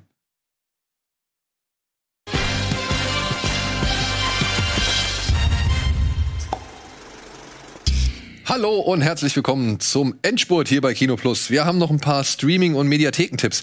Ich würde mal zuallererst die Mediathekentipps raushauen, die gehen nämlich ein bisschen schneller. Ähm, die haben wir vielleicht hoffentlich hier schön als Grafik eingebildet. Nein, haben wir, oh ja, doch haben wir. Zack. Genau. So. Um auf Ammonite zu sprechen zu kommen. In der Arte-Mediothek ist jetzt Porträt einer jungen Frau in Flammen erhältlich. Und da würde mich mal sehr dann deine Meinung interessieren, wenn du den Du hast jetzt den anderen zuerst gesehen. Ja. Und ob der dir besser gefällt oder ob du sagst, nee, der andere war besser. Weil die sich sehr ähneln. Weil die sich sehr ähneln. Okay. Welche andere? Der Ammonite, Ammonite, den sie Ammonite vorhin- Ach so, Ja. ach, den, ach ja. Genau. Dann ist in der ZDF-Mediathek und ich glaube auch bei Servus TV bin ich nicht ganz sicher, äh, im Netz der Camorra. Das ist ein äh, Zweiteiler über einen Winzer, dargespielt von Herrn Tobias Moretti, der eigentlich ein ganz normales und schönes Leben führt so und auch angesehen ist in seiner Region, in der er jetzt lebt. Aber dann kommt sein Jugendfreund eines Tages zu ihm auf den Hof und plötzlich wird alles schräg, denn dieser Jugendfreund bringt halt auch die dunkle Vergangenheit aus Neapel mit sich. Und jetzt in Verbindung mit dem Titel wird man sich äh, vielleicht seinen Teil denken können. Ist jetzt nicht unbedingt so mein Steckenpferd, wo ich sage, oh ja, ein ZDF-Zweiteiler mit äh, über die Camorra mit Tobias Moretti in der Hauptrolle muss ich jetzt unbedingt sehen. Aber und deswegen ist der Film mir überhaupt erst, äh, sag ich mal, aufgefallen. Der ist von dem Andreas Prochaska, der auch schon das finstere Tal gemacht hat. Aha, okay. Und den habe ich ja vor einiger Zeit hier auch schon mal vorgestellt und auch da nochmal, ey, vielen, vielen Dank. Den haben sich daraufhin ziemlich viele Leute bei Netflix, glaube ich, war es, angeguckt oder bei, bei Amazon Prime und waren halt ebenfalls schwer begeistert von dem Film, weil sie ihn nicht so für möglich gehalten haben. Und deswegen habe ich das mal mir aufs Radar gesetzt, weil das interessiert mich dann doch.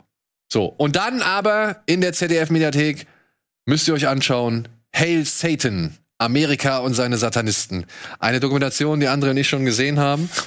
Ähm, ja, besprochen klingt jetzt hatten. wieder, klingt jetzt wieder, oh, oh, oh, die Satanisten, ne, Teamblut und was weiß ich. Nein, Freunde, guckt euch das mal bitte an. Das ist wirklich sehr, sehr interessant. Hier wird so ein bisschen die Entstehungsgeschichte der Satanic Church erzählt und was eigentlich deren Plan ist. Satanic Temple. Äh, Satanic Temple, Entschuldigung. Und was die halt so eigentlich für ein tagtägliches Business vollziehen. Denn hier geht es nämlich unter anderem darum, dass die gesagt haben, okay, wenn hier die zehn Gebote auf diesem öffentlichen Gelände stehen oder auf diesem staatlichen Gelände und es eigentlich heißt, Staat, äh, Staat und Kirche sind ja voneinander getrennt, dann dürfen wir auch hier unser Denkmal hinstellen. Dann haben sie erstmal ein Denkmal entworfen und das wollten sie dann halt auf so einen öffentlichen Platz stellen lassen, wo es halt richtig viel Stress und Ärger für gab. Aber naja, sie haben halt die Mittel genutzt, die ihnen zur Verfügung stehen und man hat ihnen, glaube ich, damals recht gegeben, woraufhin dann alles verändert wurde. Ne? Also man wollte halt nicht die Satanisten auch noch da irgendwie ähm, ein Denkmal ehren, sondern hat dann irgendwie das alles auseinanderdividiert. Haben sie quasi die Säkularisierung vorangetrieben. Genau. Und es ist wirklich interessant zu sehen, was die halt für Ansichten haben, wofür dieser Satanic Temple da eigentlich steht, wie es so ganz entstanden ist, wie die aber auch untereinander nicht so ganz grün sind. Und ja, wie man am Ende dann doch noch rätseln kann, ob das nicht alles ein riesengroßes Satireprojekt ist, das aber halt auch die Scheinheiligkeit der Amerikaner ein wenig entlarvt oder Ja. entlarven soll. Gibt halt geile Momente. Wir hatten ja auch im Podcast schon drüber gesprochen, ja auch mit Tino. das ist halt, die trollen halt einfach die Politik so geil. Das ist wirklich, das ist, im Grunde, das ist im. Grunde wie die Partei so ein bisschen. Das ist so ein bisschen satanische Sonneborn. Äh, die, die, die, die trollen halt einfach die Politik mega krass. Der, der, der, der Chef halt von dem Satanic-Tempel, der ist so ein geiler Redner, der lässt halt Sachen vom Stapel. Die Politiker verstehen gar nicht, wie er sie die ganze Zeit verarscht. Die sitzen da und, äh, äh.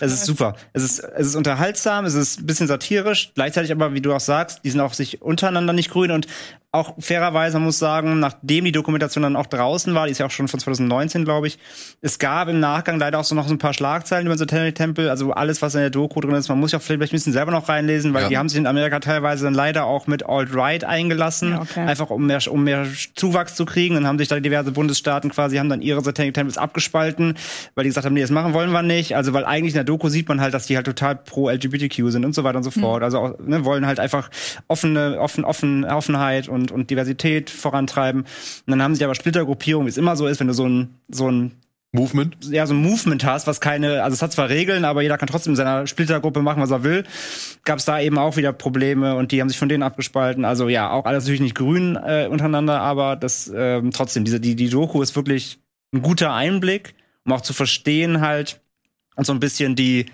vielleicht auch einfach Vorurteile auch, ne? Weil man hört immer, okay, satanische Organisation, oh, oh, oh, Menschenopfer.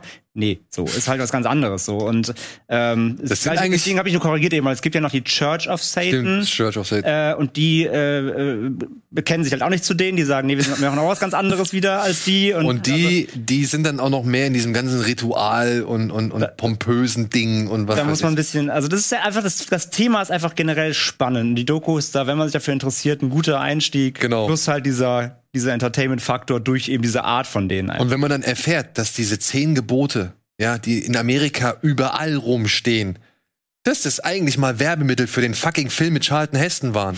Ja, das waren wie Pappaufsteller. Haben sie die halt im ganzen Land verteilt als Promoaktion für den Film. Dann haben sie ja verstehen. Und haben sie einfach stehen gelassen. Ja, das ist also wirklich, ist echt sehr, sehr sehenswert. Mein Lieblings, mein Lieblingsmoment ist wirklich, wo sie dann quasi diese Statue aufstellen wollen und der, ähm, der Chef vom Satanic Temple zieht sich einfach nur so eine schusssichere Weste an meint so, ja, sicher, sicher. also das ist halt schon, das ist halt krass einfach halt, weil du musst mit allem rechnen bei so, weil äh, christliche Fanatiker hast du ja in den USA ganz, ganz krass, die stehen auch mit Plakaten natürlich an alle so, ne, Jesus will, äh, Jesus will. send you. Ja, Genau. ähm, He will. ja, he will. So, es ist, es ist abgefahren. Es ist abgefahren. Ja, so, abgefahren ist auch der Jingle zu dieser schönen Rubrik namens Stream It.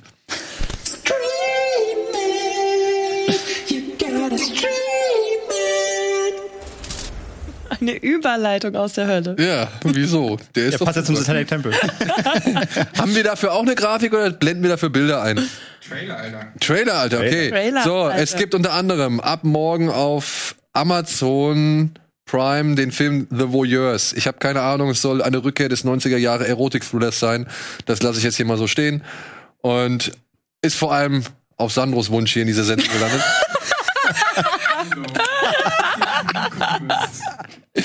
es geht hier um so New Yorker Pärchen, die halt ihre Nachbarn beim Sex beobachten und dann irgendwie, keine Ahnung, Verwicklungen und was weiß ich. Fenster zum Hof mal x tausend. Ja, Okay. gut. Abgehakt. Abgehakt. Das war, das war jetzt alles, ja? Ja, ebenfalls Ich habe nicht mal den Trailer geguckt. Also ist das, es ist Fenster, Fenster zum Hof meets 365 Tage oder was? Nee, das würde ich nicht. Nee, Okay, nee, nee. gut. Das- Also so explizit wird es nicht sein. Okay, ich wollte nur das schlimme Level einordnen. Ja. So, dann auf Prime ebenfalls ein Film, über den wir wirklich nicht mehr oft reden müssen oder schon sehr oft geredet haben. Palm Springs ist jetzt ab dem 12.09.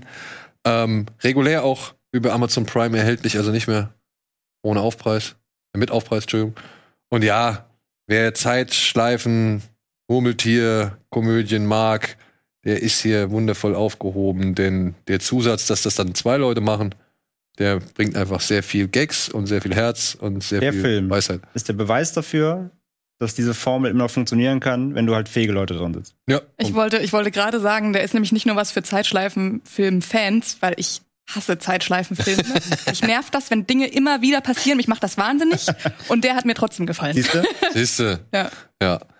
Den hast du noch nicht gesehen, ne? Nein, ich habe den noch nicht. Den gucken wir jetzt demnächst zusammen. Den gucken wir Ich jetzt. könnte mir allein zwei Stunden angucken, wie die diese Hochzeitsgesellschaft verarschen. Ja. Ja. Ja, Das ja, ist ja. pures Gold. Und wer Andy Samberg eh mag, seinen Humor mag, das ist, gesch- das ist Gold. ja, also als Brooklyn 99-Fan wirst du auf jeden Fall Bin ich mir Freude sicher. haben. Bin ich Das mir ist sehr genau der sicher. Humor, ja. So, ich hatte auch sehr viel Freude mit Logan Lucky. Der startet nämlich ab dem 14.09. auf Prime. Kann man auch noch mal empfehlen. Wie wurde es so schön gesagt? Es ist nicht Oceans 11, es ist Oceans 7-11.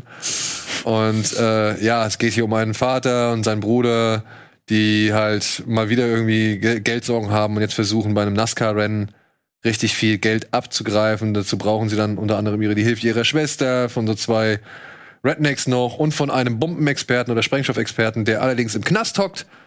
Er heißt Bang und wird gespielt von Danny Craig und er muss aus dem Knast geholt werden und auch wieder zurückgebracht werden. Und das alles in typischer Steven Soderbergh-Manier. Und ja, ich, ich musste bei dem Film lachen. Ich finde den cool. Es ist ein launiger kleiner Spaß. Wo läuft? Der läuft auf Prime. So, was haben wir noch? Zwei Dokumentationen möchte ich euch ans Herz legen. Zum einen auf Sky. Die haben jetzt einen neuen Channel, Sky Documentaries. Da zeigen sie tatsächlich ein paar interessante Dokumentationen, unter anderem Steve McQueen, The Lost Movie. Steve McQueen wollte mal vor Jahren einen Rennsportfilm machen, weil Steve McQueen ein begeisterter Rennsportfahrer ist, also ein Rennwagenfahrer und so. Und ja, war auch schon mit dem Regisseur John Sturges, der unter anderem gesprengte Ketten gemacht hat, zum Beispiel, war er schon in der Planung. Und die hatten Material und Fahrer und alle waren mit dabei und es war ein riesengroßer Aufwand. Parallel dazu hat aber auch ein anderer Verleih dann einen ähnlichen Film ins Rennen gebracht, nämlich Grand Prix von John Frankenheimer und das mit James Garner in der Hauptrolle. Damals noch der beste Kumpel und Nachbar von Steve McQueen. Das hat sich nach der, Ange also nach der Verpflichtung für Grand Prix hat sich das geändert. Die haben da erstmal jahrelang nicht mehr mit gesprochen. Und es hat halt irgendwie nicht ganz wirklich geklappt, weil ja, John Frankenheimer ist zum Autor der Vorlage gegangen und John Sturges ist halt nur zum Agenten des Autoren der Vorlage gegangen. Und plötzlich gab es halt zwei Rennfilme und die Studios waren halt so in dem Beef drin, dass sie gesagt haben, wir wollen der Erste sein. Und wenn wir nicht der Erste sind, dann Gar nicht. Lassen wir es. machen wir es nicht so. Und dann kommt halt das Problem, dass Steven, äh, Steve McQueen in Asien festsitzt, weil er die Kanonenboote von Yang Tse-Tang, glaube ich, also diesen, diesen, ah, wie heißt der? Auf Englisch. Egal. Er musste halt in Asien einen Film drehen und er kommt nicht weg. Er kommt vom Set nicht weg. Und die Dreharbeiten, alles Material, was für diesen Film irgendwie gemacht wird, bleibt ungenutzt. Und dieses Wettrennen dieser beiden Filme schildert diese Dokumentation, fand ich aus filmhistorischer Sicht echt sehr interessant. Vor allem halt, wie halt solche Sachen passieren. Ja. Ja. Ja, die will ich sehen unbedingt noch. Und dann haben sie Memory über die Entstehung von Alien, von Ridley Scotts Alien.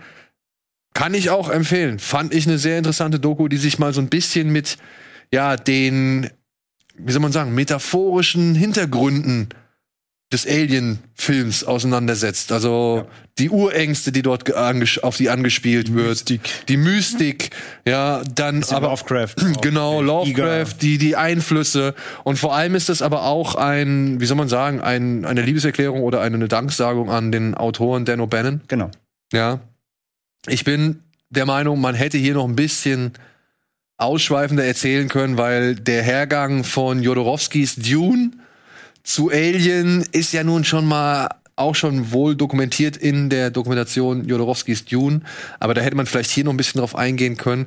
Und ich finde, irgendwann gegen Ende ähm, wechselt so ein bisschen die Richtung dieser Dokumentation. Da wird es dann auf einmal sehr technisch und es geht vor allem um die berühmte Essensszene, wo halt der Wobei ich Chestbuster. das halt super fand. Also, es ist wirklich super, aber es sind so wie zwei Dokumentationen in einem. also ich fand, also ich fand die auch super an sich. Ähm, ich fand den Fokus auf O'Bannon gut und dass sie auch zeigen, so wo er wiederum seine Eindrücke her hatte. Seine Frau spricht ja viel, die lebt, Ja. also die ist, lebt ja noch und sie redet halt viel ähm, über was er früher gelesen hat für Comics, dass da teilweise schon in den 50er Jahren Comics schon eben genau Dinge drin waren, die er dann Alien wiederverwendet hat und so weiter und so fort.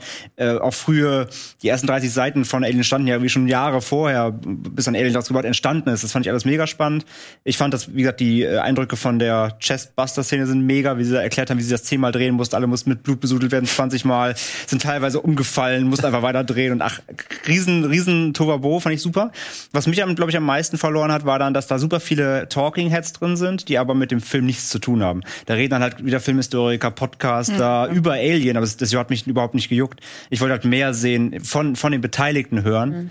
Ähm, das fand ich halt spannend, aber dann teilweise hat es mich zwischendrin ein bisschen dann verloren. Ja, also gebe ich dir in manchen Aussagen oder manchen Talking Heads recht, aber tatsächlich waren dann auch wieder Leute da, die haben halt für mich das, was ich dir gestern beim Essen erzählt habe, Ja. mit der Programmierung von Ash zum Beispiel, Mhm. äh, hatten, also haben für mich Gedanken da reingebracht, die ich vorher noch nie hatte. Und das fand ich dann schon wieder ganz geil. Ja, okay. Auch wenn ich sage, dass diese Dokumentation an sich nicht so ganz fokussiert wird und irgendwie so aus zwei Hälften besteht. Genau, also es, es, es gibt mir eine komplette, wo nur Leute es einordnen, verstehe ich aber, was der von mir will. Aber wie du sagst, es ist ein Bruch drin. Genau. Und das hat mich rausgerissen. Aber da du ja gesagt hast, du hast da noch nie so wirklich Berührungspunkte mit gehabt, guck dir mal die Doku an. Und ich meine, ja, dir wird dann natürlich diese Szene vorweggenommen. Ja, so. die kenne ich aber, also die ist so ikonisch, die kennt Eben. man halt. Also. Aber ich, ich, ich habe so ein bisschen die Hoffnung, dass der Film dir vielleicht noch mal so die Lust, also eine andere Lust und eben eine andere Sichtweise Mhm. auf Alien dann geben kann.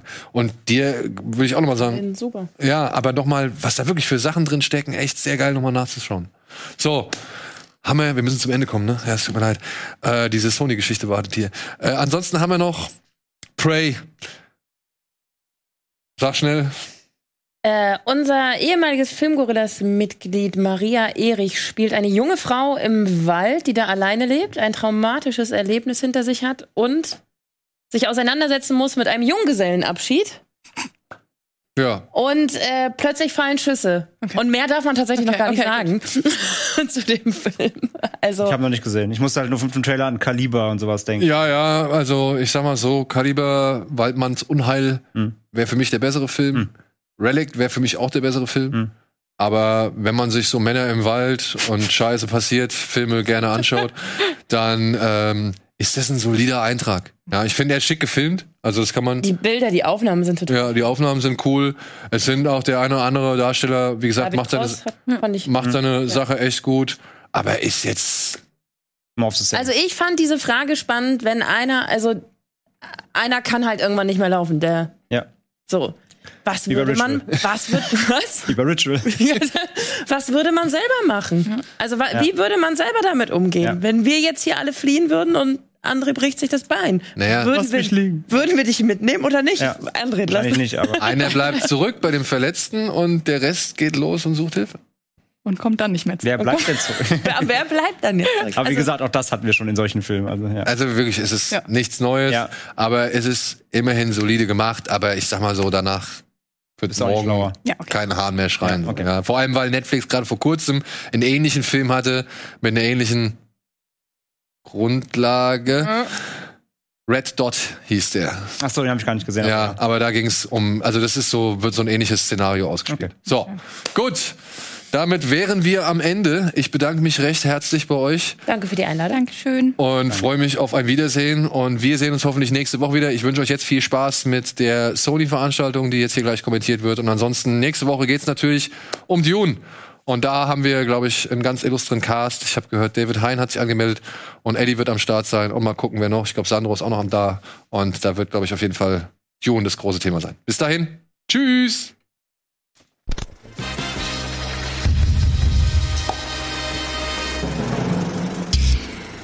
Diese Sendung kannst du als Video schauen und als Podcast hören. Mehr Infos unter rbtv.to/kinoplus.